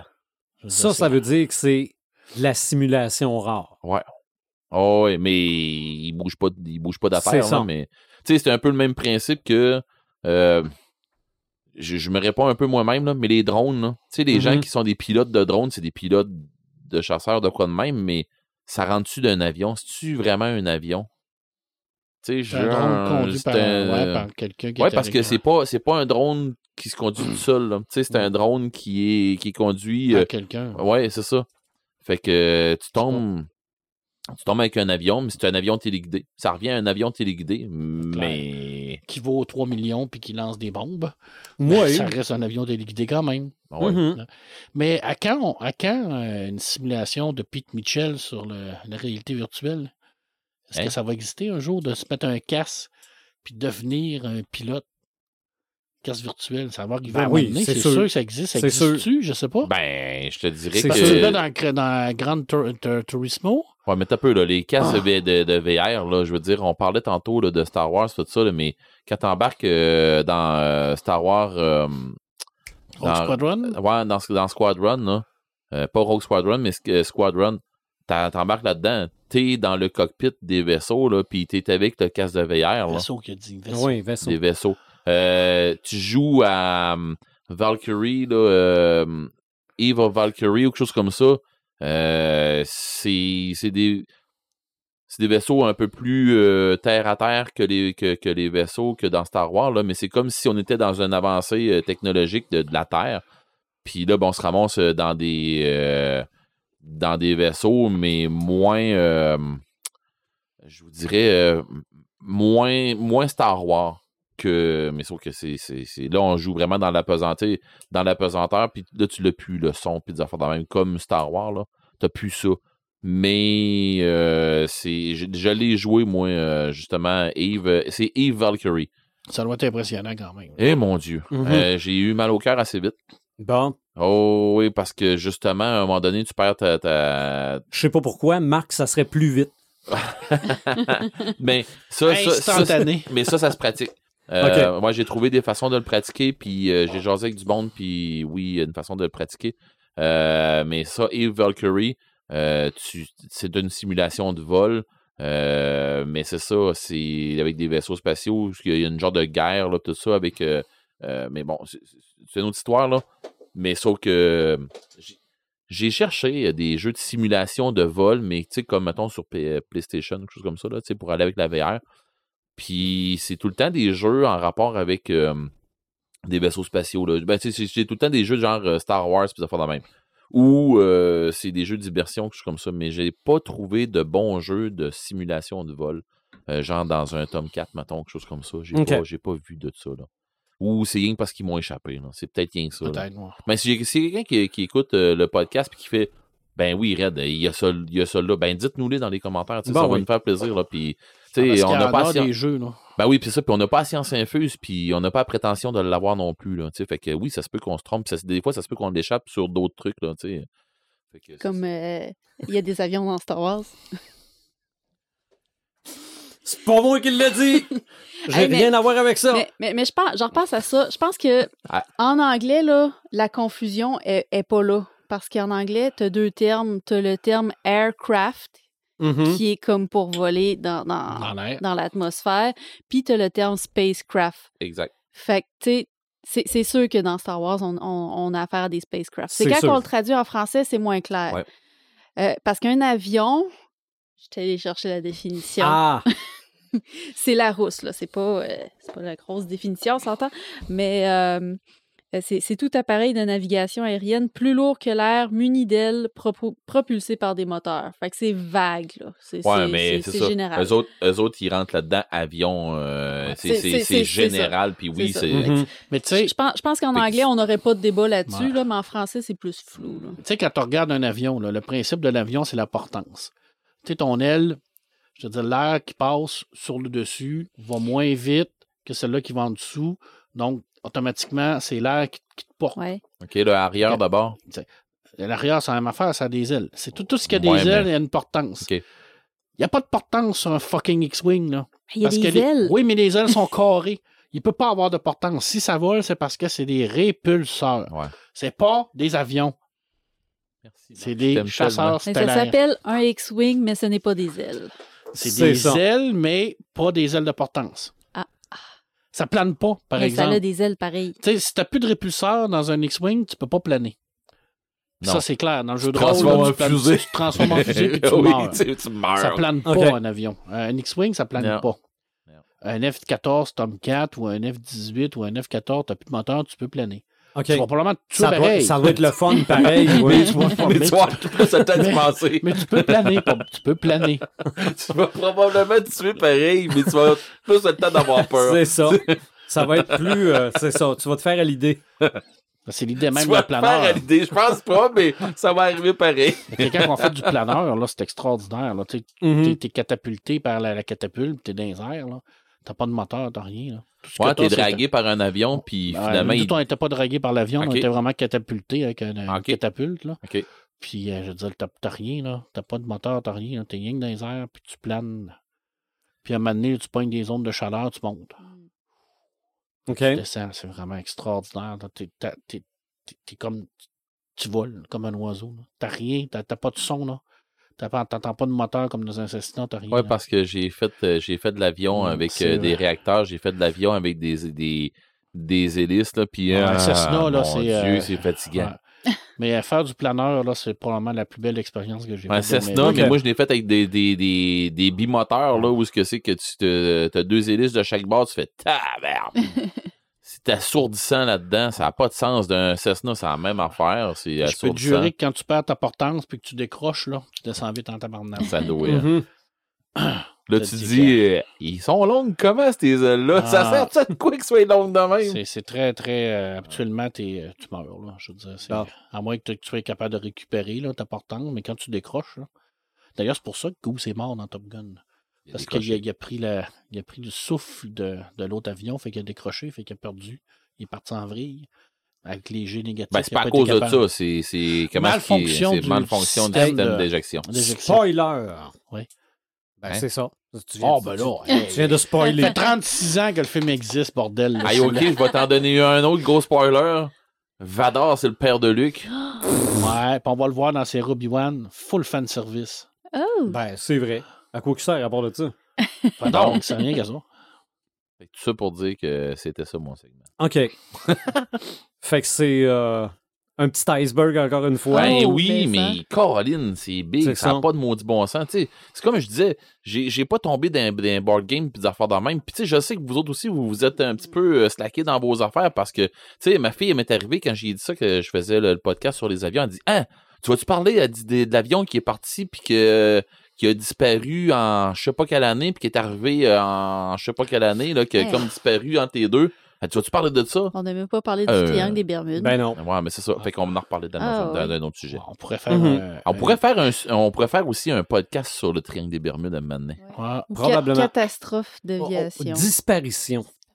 Phénomène inexpliqué. Il me semble que j'ai, me semble que là, j'ai le, le son de dossier mystère là, qui m'arrive dans la tête. Le son d'X-Files. Ouais, ça aussi, là. Exactement. En Ouais. tout cas, moi, aujourd'hui, ça m'a appris une chose, entre autres, là, j'en ai appris plein, là, mais tu prends ton habit de pilote de jet, tu changes les stickers, tu changes les stickers, t'es rendu un pilote de X-Wing, puis c'est complètement différent. Tout à fait. Voilà. C'était pas la même classification. Tout à fait. On va y aller avec nos tu, samalumes. tu te mets un costume de samouraï puis t'es rendu un Jedi. Ça dépend de l'époque. T'es peut-être un Street Sam aussi. Ouais. Ou t'es peut-être. euh, tu te mets un costume de, de cowboy puis t'es rendu euh, Han Solo. OK. On va faire un podcast sur les épées à un moment donné. je pense. Oui, ça c'est clair. Sur les costumes. On a, on a déjà fait un podcast sur les armes. Oui, Ouais, sur dans les armes avait, mythiques, oui. Dans lequel on Ouais. avait parlé d'épée beaucoup. Mhm. C'est vrai, ouais. ça- Fait qu'on On va verra. refaire ses costumes. Ah oui, je pourrais parler de Philémon. Philémon? Oh! Mortadelle et Philémon. Les Samalumes. Imaginatrix. Oh, tu commences par moi. Oui. Euh, J'ai un gros samalume cette semaine. En fait, euh, je m'en attendais pas du tout. Euh, tu sais, ça fait deux ans qu'on n'a plus de congrès boréal. Euh, le dernier, c'est en 2019 à Sherbrooke. Euh, 2020, ils nous ont organisé un petit truc dernière minute en ligne. L'année passée, 2021, on avait eu droit à un très beau festival en ligne, vraiment très bien organisé. C'était un bel événement à vivre. Mais là, cette année, au mois de mars, je commence à checker mes courriels plus. J'attends la nouvelle qui nous annonce la date de Boréal. Ça vient pas. Avril, je continue de surveiller. Normalement, c'est la première fin de semaine de mai dans ces Mhm. alentours-là. Puis, je m'étais réservé mon premier week-end de mai parce que je voulais vraiment y aller. Puis, euh, jamais eu de nouvelles. Puis là, cette semaine, complètement inattendu, on reçoit un courriel de Boréal qui nous dit réservez votre 12 juin. OK. Oh, ça s'en vient. On vous dit pas c'est quoi, on va vous l'annoncer dans les prochaines semaines. Mhm. Le 12 juin, ça tombe un dimanche. chaque t'es heureuse. Oh, la face que j'ai fait quand j'ai reçu mon courriel en, en, en break à ma job, je jubilais. J'ai OK. aucune idée c'est quoi l'événement. Je sais que ça va être à Montréal, je sais que ça va être le 12, C'est ça. en après-midi. Ça, ça veut dire, chérie, je suis pas là ce cette date-là. Ben, ça fait chérie, on monte à Montréal Ah, parce que bon. lui, il a sa famille dans Ah, ce coin-là. bon. Puis là, il fait euh, Ben non, je suis en kayak cette fin de semaine-là avec mes amis. Fait que ça a l'air, je vais monter à Montréal toute seule. fait que euh, non, non, c'est fort Mais tu sais pas c'est quoi? Je sais pas c'est quoi. OK. Je vais sûrement manquer le prochain podcast parce que ça tombe, euh, ça tombe le week-end de notre prochain podcast, mais je, vais, Mhm. je vais vous ramener des, des nouvelles, c'est certain. OK. Mais, bon, je veux pas faire mon rabat-joie. Est-ce que ça pourrait être virtuel? Euh, non, ils, ils ont dit que c'est à Montréal pour Ah, les gens qui sont dans le coin et Ok. tout. Fait que non, je penserais pas. Ça serait virtuel, ça serait super. J'économiserais sur le gaz, euh, sur euh, les dépenses Mhm. de déplacement et tout. Mais, mais non, même si c'était à Montréal, je vais me déplacer juste pour voir quelques amis auteurs, échanger, peu importe que ce soit euh, juste un, un style 5 à 7 ou euh, peu importe. Là. C'est un shut up and take, par monnaie. C'est ça. Ouais. ça. Ça te prend ça. Ouais, C'est correct. j'ai j'ai hâte de voir. On comprend. Dans les prochaines euh, semaines, là, sur euh, la page de, Boré En de tout cas, Boréal. les gens autour de la table, on te comprend très bien. Oui, c'est Oh, ça. probablement que les auditeurs aussi. Aussi. Fait que euh, je surveille ça. Moi, je vais sûrement recevoir des nouvelles par courriel parce que je suis abonné à leur infolette, mais sinon, sur leur page Facebook euh, Boréal euh, SF, SF euh, c'est à suivre. OK. Paperman? Hey! je me roncle la gorge, mais j'en ai plusieurs. Je vais faire ça vite. Septembre va sortir l'adaptation Dark Moon en BD. OK. Dark Moon, c'est le personnage qui a été créé par Michael Moncroft, qui a fait Elric. Elric qui a déjà été adapté en BD. C'est dans le même concept que la série Conan le Cimérien. Alors, on va suivre les aventures de ce duc-là, de Duc Dark Moon, qui est une, encore une fois, un, roman, ben, une série de romans classiques de l'heroic fantasy d'un grand auteur qui est encore vivant, d'ailleurs, qu'on parle pas assez souvent parce que la création d'Elric, c'est extraordinaire. Je suis content. C'est une. Euh, pour les gens qui, savent un peu c'est quoi, ça été adapté également en jeu de rôle. Alors, si vous voulez la, la possibilité de jouer là-dedans. En septembre, le tome 1 sort. J'ai très, très hâte de voir ça parce que c'est une belle série euh, qui, des fois, est dans l'ombre un peu d'Elric parce qu'on parle souvent d'Elric parce que ça a tellement été populaire, Elric, parce que c'est un peu comme le contrepartie de Conan. Sais, je veux dire, Elric, il est malade, euh, il est chétif, il est albinos. euh, Conan, il est fort. tout, tout, tout, puis en même temps, c'est un tueur extraordinaire. Comme avec euh, Stormbringer, Edric est violent. il est très, très violent. C'est assez intense. Alors ça, ça sort en septembre. Je suis très, très, très, très content. J'ai très hâte de voir qu'est-ce que ça va donner. Alors, euh, puis il y a quand même des gros noms qui travaillent dessus. Là. Je veux dire, il y a Benoît Dulac, Jérôme Legris, puis Didier Poli. C'est vraiment des, des, des gros noms. Puis c'est encore un truc là, qui est fait par Glénat. Alors, Glénat, euh, sont quand même assez contents du succès que Conan a eu. Euh, et d'Elric. Alors, euh, ils vont poursuivre sur les adaptations. Et. euh, Ben, c'est correct. Il y a un public pour ça. Pas de lancer du scoop, là, mais Julien Blondel, qui était. qui était venu faire un, qui était venu discuter avec moi, là, parlait peut-être à un moment donné un truc sur Lovecraft. Je sais pas si ça va être sur Glénat, mais en tout cas. Bref, c'est c'est parti mon kiki, comme on dirait. Ça va être intense. Euh, écoute, euh, on, on a parlé beaucoup d'Obi-Wan hein, qui, qui- qui commence. La Mhm. série est commencée. Les deux premiers sont arrivés, mais on a eu aussi la bande-annonce de la série Andor. Andor. Ouais. Ouais, J'ai très, le, très hâte. Le, Le, le préquel du préquel. préquel du préquel. Ok. Alors, j'ai tout, tout de suite pensé à toi. Ben oui. Mais euh, moi, je- moi, ça, ça m'excite beaucoup parce que euh, on, là, on est vraiment dans des trucs euh, beaucoup plus jeux de rôle, selon moi, là, parce qu'on est, on est vraiment dans, dans le monde ordinaire. là. On n'est plus dans, dans les affaires de Jedi puis de, de, trucs euh, immenses. Là. Ben là, j'espère qu'il va y est- avoir Luke Skywalker à travers. Ah, mais il faut qu'il y ait Obi-Wan aussi, parce que sinon, ça ne marchera pas. Là. On est tanné de Luke, ramenez-nous Obi-Wan. Ça, c'est important. ça, c'est- c'est- Mais, euh, mais mais, tu sais, je veux dire, on est dans la, on est dans, dans la rébellion, on C'est est, ça. vraiment dans du Mhm. terre à terre, on est Ouais. avec des, des- on est dans la guerre sale, là. On va C'est vraiment ça. être dans la guerre, puis on va voir les deux côtés de la guerre, là. On va le côté des, des- des, euh, de l'Empire, le côté de la rébellion. Puis J'ai l'impression que ça va être, euh, ça va être sale. J'ai l'impression que les deux côtés vont, vont, euh, vont en manger pour leur coup.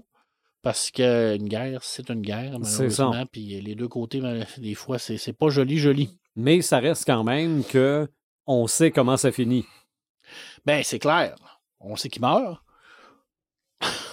On, on le savait depuis 1977, en fait. En fait, on le sait depuis 1977. Il y a beaucoup d'espions botanes qui sont morts d'ailleurs pour ça. on n'a pas vu un asti de botane dans, Pas vu un l'autre petit botan film. dans Rogue One. En tout cas, Ça, c'était une autre affaire.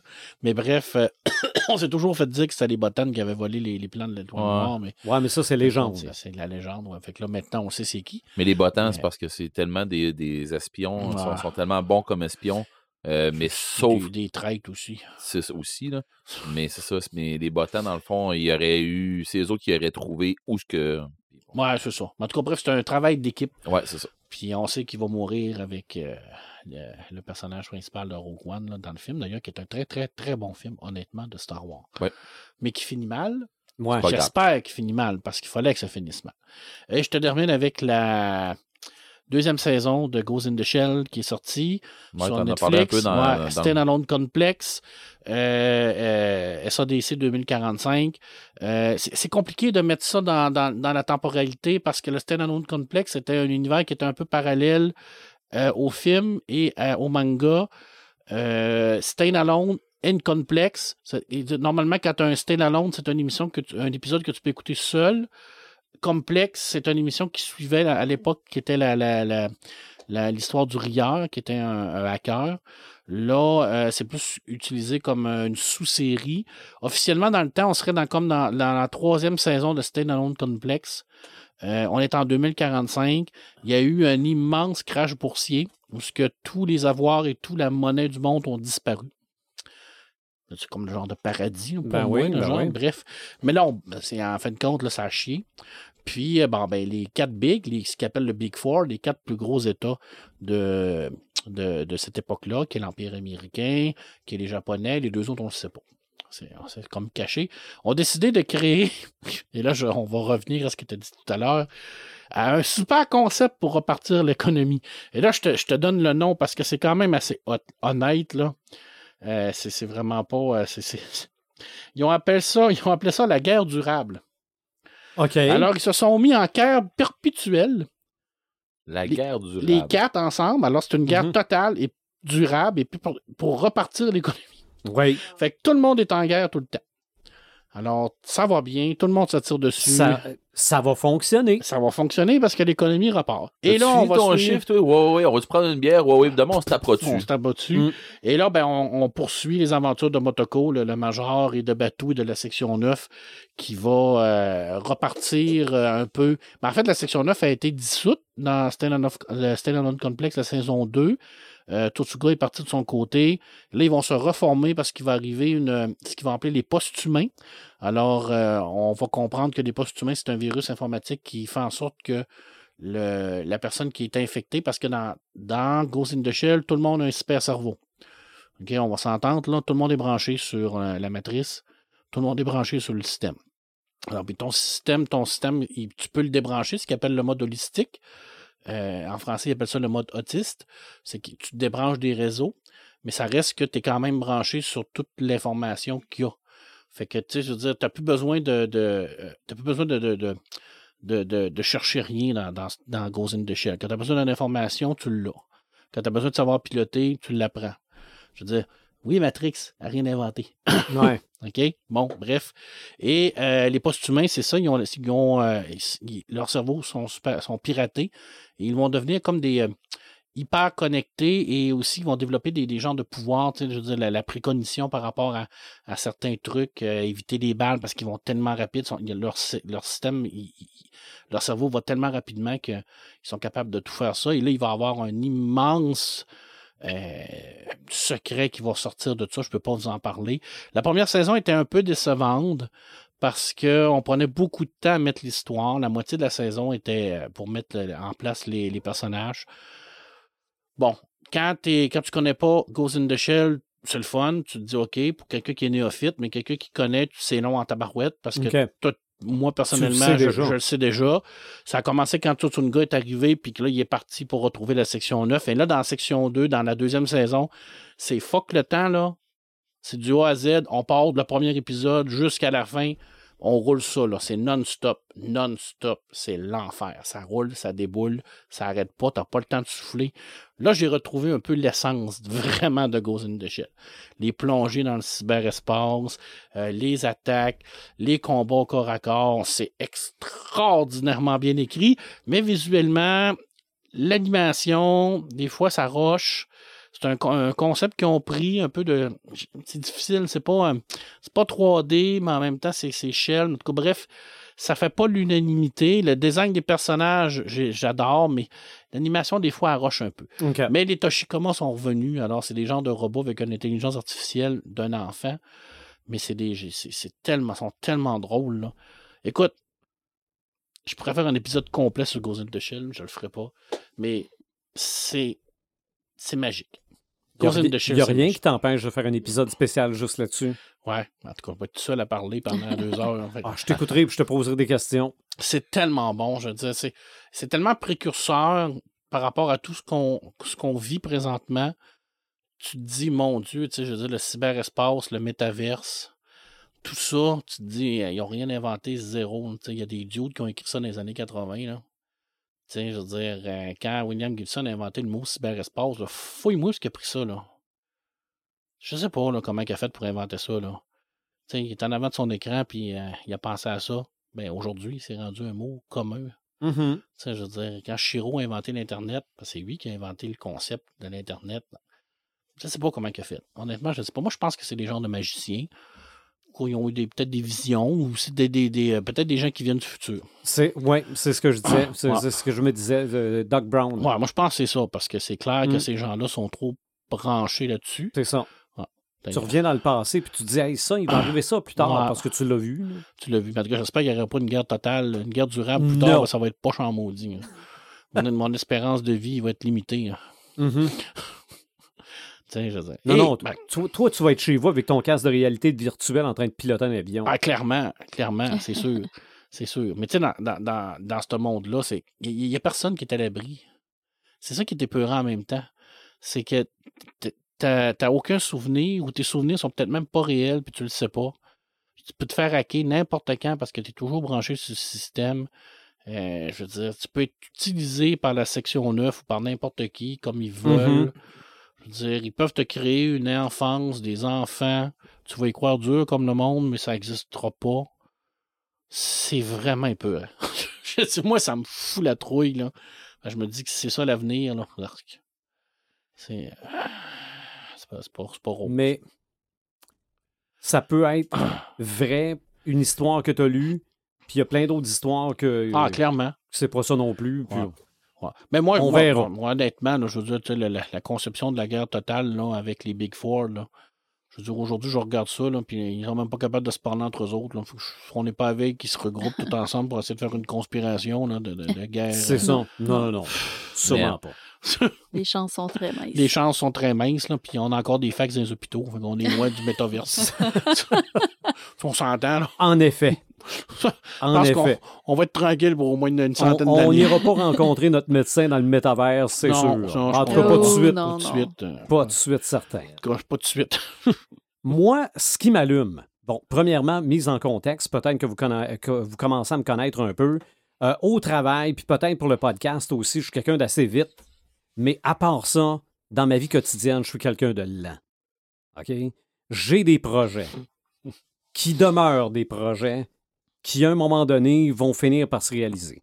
Donc, j'ai plein de bébelles. J'ai des tablettes que j'ai achetées, que j'avais proposées. Puis bon, puis à un moment, à un moment donné, on fera ça. Bon. Euh, fiston se décide. Là, papa, on va poser tes tablettes. T'as du stock à mettre dedans. OK. Mais on a posé ça dans le but que j'installe quelque chose que je me suis acheté récemment, qui pourrait facilement être considéré comme étant quelque chose qui sert absolument à rien. Mais on a fait un épisode sur le fun. Oui. Puis si ça procure du fun, en fait, Exact, ça ça sert à quelque quoi? chose. OK? Je vais vous le montrer. C'est même pas quelque chose d'officiel. C'est quelque chose qu'on pourrait trouver dans un Comic-Con. OK? Dans un Comic-Con, des fois, il y a des gens qui font des porte-clés, Ah oui. il y a des gens qui font des, des, des affiches, des dessins, des, des, des Un, un verres. truc sans valeur apparente. Ouais. Ouais, Sauf pour la personne qui le possède. Euh, Ou qui l'a payé. Ouais. Mais, mais je, je vais le donner à Marc. Marc va le montrer. Oh! Parce qu'il faut montrer ça à l'écran, puis je vais le décrire pour les gens qui, euh, qui, euh, qui nous écoutent. Il y a quelqu'un sur Etsy qui a cute. simulé une page de journal de Washington, un journal fictif, qui est au lendemain des événements survenus sur Prospect Street, où un prêtre est mort après un exorcisme. Avec des fausses publicités, dont une publicité Non, non. de Ouija. Non, non, les, les pubs qui sont en bas, c'est génial. Ah, Il y a des fou, pubs là. en bas, là. T'as la, a- pub, t'as la pub des pois verts. T'as une- De soupe au pois. Soupe au pois, ben, OK. c'est- c'est à cause OK, de Parce que c'est pour l'exorciste en passant. Là. le, le Ouija, Le Ouija. Le Chivas Régal. le 12 Chivas Régal, c'est c'est le whisky qu'ils boivent dans le film et qui est mentionné dans le Exact. roman. Puis le Paringen Clinic and Foundation pour les mental illness. Ça, c'est la clinique où où ce il qu'ils amène font la les, petite euh, fille dans le film. L'article est pas journalistiquement fort, mais il explique tout ce qui se passe dans le film, mais comme Sous forme d'article de sous journal. forme d'article de journal Ouais, et de suppositions, parce qu'ils comprennent rien de ce qui s'est passé. Donc, j'ai, en quelque sorte, la première page du journal au lendemain du film. C'est hot. C'est vraiment bien fait. Non, non, je, je, je, je, je capote. Il a l'air jauni en Ouais. Non, non, non, c'est- c'est c'est très bien fait. Ah ouais. Le prêtre est tombé dans un escalier de 75 euh, euh, marches. Ah, Non, non, De c'est- 75 étages, je te manqué de dire. Non, non, la, Ouais, la- écoute, personne qui a fait ça a Wow. quand même bien fait son travail. Bien fait son travail, horrifique. sauf que le fait qu'il y a un autre prêtre qui est mort aussi ce soir-là se retrouve à la fin de l'article bon, lui, c'est un cardiaque. Ouais. C'est pour ça que- Lancaster, Marin, 79 C'est pour ça que je dis que. Continue sur la page 2, mais là, on n'a pas la page Non, 2. mais la pa- en fait, ils n'ont ils ont pas grand-chose d'autre à rajouter que ce qu'il y a là. sur, cette boutique Etsy-là, est-ce qu'il y en avait d'autres? euh, De d'autres films, je Ah, pense que oui. Oui, oui, oui. T'as même la photo là, du corps ensanglanté dans l'escalier. Je pense qu'on a aussi un article sur euh, ce qui s'est passé à l'hôtel du Shining. là, Ah, des- ouais. oh, D'ailleurs, il, il- il met possédé en, en- entre guillemets. hein. C'est ça, ben non. Child is believed to be. Tu sais, t'accrochais à ton mur comme si c'était un, un, un haut fait, là. tu. J'aimerais ça. Tu un, euh, un- un- un truc dont, dont t'es fier, un événement euh, dont- auquel t'as participé. mais c'est J'aimerais ça pogner, euh, pogner un article de journal après euh, les tueries de Crystal Lake. Ou, Oui, oui, oui. Ah non, non, c'est Oh. sûr. ou après, ou après un, un- un journal euh, sur Elm Street. C'est ça, mais euh, C'est macabre, pareil. C'est hot, mais c'est Non, macabre. mais ça serait. 40 ans. Explique-moi ce qui s'est passé. Ouais, ils sont morts Mais- dans leur sommeil. mais ouais, vous pas pouvez marquer euh, sur, euh, Mhm. sur Etsy ou sur, euh, sur, Fake sur Google. journal. C'est ça, euh, fr- Friday the Google. 13th, euh, Non, front page peu, là, il parle de journal. Ah, Burke ouais. aussi. Hein? Il parle de la mort de Burke. Oui, oui, oui. Non, non, mais ils ont pas mal tout résumé le film dans l'article. C'est c'est pas quelqu'un qui a fait ça sans savoir ce qu'il faisait. là. Non, non, non. Il, euh, il était ferré. C'est ça.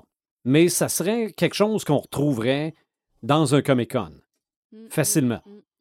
Fait que ça, je Moi, fais je vais- je ça à verrais travers le- toutes le- mes babelles. Il, là. dit- Euh, il- il complète en disant qu'ils ne savent pas vraiment qu'est-ce qui s'est passé. Mm. Regan, qui est en. qui revient. Elle s'en rappelle pas. Ne s'en Mm. rappelle pas de du- comment le père Carras est parti par la fenêtre. Moi, je verrais ça Hey, euh, c'est donc ben hot. 51-50 rue des Ormes Aussi, de Patrick Sénécal, là. Une Mhm. espèce d'article de même, me semble. oui. Ah, c'est vraiment une bonne idée. Ah, Euh. puis même, euh, mon Dieu, euh, celui qui, qui venge sa petite fille. là. Ah, les 7 jours du talion? Ouais, ça aussi, Ouais. un, un coup qu'ils l'ont euh, attrapé, là, Mm. un article la, là-dessus. la photo du docteur, là, c'est la même dans le Oui, film. oui, oui. Tout est, tout est fait Non, correctement. Je suis pas sûr que la marque de soupe au pois, c'est une vraie marque. Ouija Mais- Weird. Ouija Wonderful.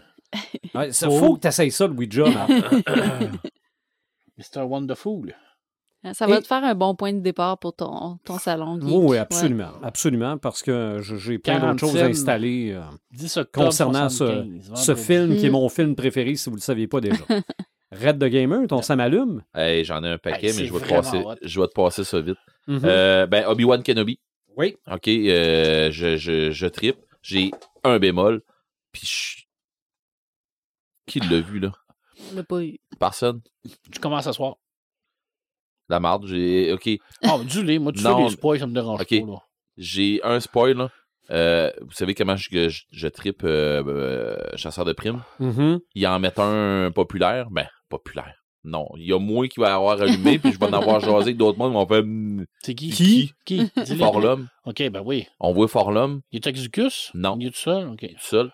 Euh, ben, parce qu'on verra pas Zucus tout de suite, là, je sais pas trop, là. Mais sauf que on voit Forlum, puis il est pas. Il est pas à hauteur de mes espérances. OK. Il est pas fort là. Calique. Ils En tout cas, l'ont... euh, non, ils l'ont très euh, nerfé ou je sais pas trop, là. euh, En tout cas, bon. Vous allez voir, là, j'ai j'ai fait. Ben, voyons donc. Mais sauf que j'aimerais ça qu'on puisse la revoir. Mais bon. Euh, Stranger Things, ok, je suis comme tout le monde, là, sur un gros hype. Puis le premier épisode que j'ai écouté, j'ai fait. Mais j'en veux d'autres. OK. Il y en a Euh, d'autres. Ouais, c'est Ça ça. donne bien, oui. C'est ça. Puis j'espère que les autres sont aussi hot. Euh, ensuite de ça, j'ai beaucoup, beaucoup, beaucoup aimé Ready Player 2. Euh, je l'ai fini, puis j'ai beaucoup, vraiment beaucoup aimé ça. Euh, tout le monde m'avait dit, ouais, mais le Ready Player 1 est pas mal meilleur. Euh, oui, Il est différent. mais il est différent. Fait que moi, j'ai trouvé ça super bon. Au même titre que le monde m'a dit, euh, ouais, mais là, Armada, c'est pas pire, mais c'est copier-coller sur d'autres affaires. Je m'en sac, j'ai trippé. Ah oui. Rendu là, là c'est, quoi le but? C'était-tu de, de, de, de me faire du fun? C'est comme tu disais tantôt. Tu t'es fait du fun, ça Ceux sert à qui aiment quoi? ça, c'est ceux qui ont raison. Ben, c'est ça. En tout cas, moi, j'ai aimé ça beaucoup. Euh, Armada aussi, là, mais Ready Player 2, j'ai adoré. Ouais, le- le- le- Il y a eu une Encore une affaire, fois, c'est la- le virus euh, qui. il y a eu une affaire que j'ai moins trippé un peu, c'est le petit bout avec Prince, là. Mais je Ouais, trippe pas Prince, moi. pas Prince. Moi, Fait j'ai trippé. C'est ça, mais tu sais, j'ai fait. Ah, c'est Mais qu'il aurait fait ça avec un groupe que t'aimes, là, Ouais. ça aurait changé. Oui, c'est sûr. C'est sûr. Il aurait Ah. fait ça avec d'autres choses que j'aurais Ah. j'aurais plus embarqué, mais bon. Ah. Euh, sinon, euh, Love, Death and Robot, la, la nouvelle saison, c'est juste du bonbon. Euh, pour ceux qui aiment le style, c'est trash, mais c'est c'est toute l'animation. C'est vraiment bien fait. Moi, j'ai trouvé l'épisode 9 absolument génial. l'épisode 9. La sirène, là. Le dernier épisode, Oui. là. La sirène qui. Ouais. Avec tout en or, là. Ouais, c'est. C'est. c'est- Écoute, le concept, là, est génial. T'as une armée qui arrive, puis ils rencontrent une sirène, puis on sait que les sirènes, ils peuvent, avec leur chant, tu sais, ensorceler les gens. Sauf qu'il y a un des soldats qui est sourd, OK. qui ne l'entend pas. Fait que tous ces autres s'entretuent, sauf lui. c'est ça. Mais, Mais c'est super bon. l'animation était Ouais, pour vrai. Mais moi, ce que j'ai- j'ai trouvé vraiment drôle, c'est euh, Little Dead, quelque chose, là. Les, les, c'est tout fait en petit mini, là. Ouais, avec les zombies. Con, ouais, c'est con. Puis euh, les, les, les rats de Mason. Ouais, ben oui. Les rats de Mason, ça. Ouais, c'est- ça finit qui qui qui oui, mais, mais pour vrai, les rats de Mason, c'était mon gars, en tout cas. Mais sérieux, Love, Death and Robot, c'est la troisième Ouais. saison? Troisième saison, je pense que c'est la meilleure. En tout cas, à mon goût, à moi, là, euh, j'ai vraiment adoré, vraiment beaucoup, beaucoup, beaucoup adoré. Euh, puis ensuite de ça, j'ai écouté euh, Metal Lord. J'ai fini par oui. l'écouter. J'ai adoré. Ah. J'ai adoré, mais tu sais, moi, j'ai vu un paquet d'autres affaires que, que, que- que d'autres mondes verront pas parce que, tu sais, ou Joël, je, je sais qu'elle comprend très bien ce que je veux dire. Là, tu sais, on voit un paquet de, de, de petits insides puis des affaires de même. Puis bon, euh, des clins d'œil pour les, les, les, les métalleux. Euh, puis euh, je vais finir mes ça m'allume avec. Euh, je suis dans un trip cyberpunk. Euh, parce que là, je train. pas? Ben oui, puis non. Je veux dire. euh, dans ce temps-ci, je- là, je veux finir d'écouter mon roman Nécromancien. Euh, pas Nécromancien, mais Neuromancien, excusez. J'ai écrit Nécromancien. Non, Neuromancien, j'ai écrit. Puis c'est ça, dans le fond, j'adore. Je suis dedans, c'est un méchant temps. Puis, euh, tu sais, je l'écoutais, j'étais rendu, j'étais un peu starté. Puis Marc qui m'envoie, il dit Ouais, c'est du lourd pareil, là, tu vas voir Neuromancien. puis Tout ça. Faut Et que tu sois concentré. effectivement, c'est du très très lourd, mais je suis déjà habitué à ce monde-là, fait que je suis pas tant ouais. perdu. Mais rendu où je suis rendu, là. Quand il parle pour Freeride, là, la, la- la station arbitrale, là, maintenant. Ouais, mais là, c'est ça, là. Mais là, c'est parce que là, il est rendu. euh, là, il a rencontré. euh, il a rencontré euh, Winter, euh, Win- Wintermute, Oui, puis il a rencontré aussi Neuromancien.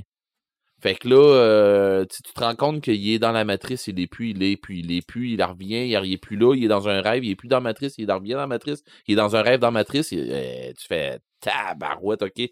Là, tu cherches, ok, mais il, parle de lui, mais lui il est mort. Non, mais il, est pas mort pour vrai parce qu'il n'existait pas. Là, tu fais. Fait que c'est rendu loin, mais c'est hot. Qu'est-ce, comment est-ce qu'ils ont amené ça? Mais euh, j'imagine que le lire, ça serait plus facile, probablement parce que à cause des coupures dans, dans- avec les, les paragraphes et tout ça, plutôt que de le voir en. de, de le voir, mettons, pas de le voir, mais de l'écouter où euh, on, on y va, tu sais, puis il lit, puis il lit, puis il lit, là. Fait que c'est. mais à un ça- moment donné, tu perds la réalité et la fiction. Tu sais plus ce qui est, tu sais plus ce qui est rendu. Là. Exactement. Tu sais, je veux dire, puis ça, c'est, je veux dire, euh, Gibson, là, il- tu, tu vois toutes les influences de, de Philippe Codic. Là. Mm. C'est comme un moment donné, tu te dis, il est où? Là? Il dans la réalité ou il est dans Matrice? Mais en même temps, pour Case, sa réalité, à un moment donné, ça devient la Matrice. Ouais. Fait que pour lui, la Ah, puis réalité il devient. tombe, puis il tombe en, mort- en C'est mort ça. cérébrale euh, très Ah. souvent dans, dans, dans le roman, là, à date. Là. Fait Ça arrive, ça arrive plusieurs fois là, qu'il tombe en mort cérébrale, là, où ce que c'est que le mort, euh, c'est chumé, il le pogne, puis il le brasse, puis hop, t'es parti pendant un petit bout, là. OK. Fait que C'est quoi la réalité pour lui? Là? C'est, la matrice. Là. C'est ça. le réel, pour, pour, pour lui maintenant, il ne sait plus, il sait plus là. là c'est, c'est- Mais euh, là, ma question était, il sort d'autrement?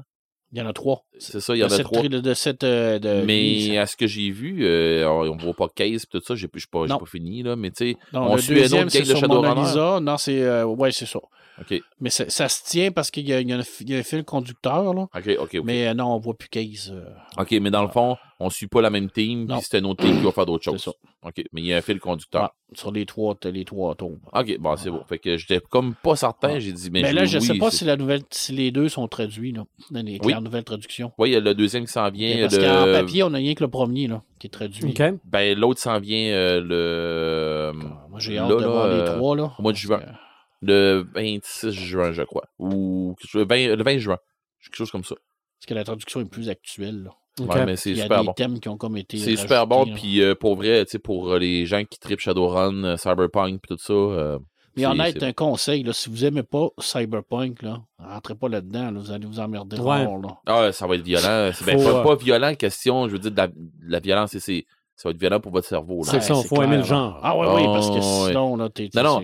Tu sais, Marc puis Marc puis moi, on s'en est parlé, puis tu sais, j'ai dit non, non, t'as peu. Lui, c'est le decker. Ça, c'est un street, c'est une street sam. Ils sont allés voir des. euh, tu sais. Ah, puis il l'appelle vraiment comme ça, Stripside. Ouais, ouais, il- il- c'est ça, c'est une street sam, puis euh, tu sais, c'est une street samouraï, puis euh, ils vont aller voir des des des, euh, des street ducks pour aller euh, se faire ramancher du stock, puis tu sais, non non, euh, c'est hot là. Tu sais, j'ai trouvé ça super bien, puis tu sais, tout le long qu'on entend parler de de, euh, voyons, je le dirais pas, euh, mot dit non, le gars qui les engage, Armitage. Armitage, c'est Stan Johnson, tu sais, c'est bon. que- Ah ouais, il y a un lourd passé en putain.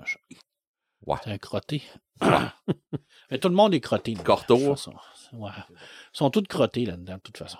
Mais tout ça pour dire que je tripe, j'aime ça beaucoup. Euh, j'avais commencé à jouer à Cyberpunk 2077.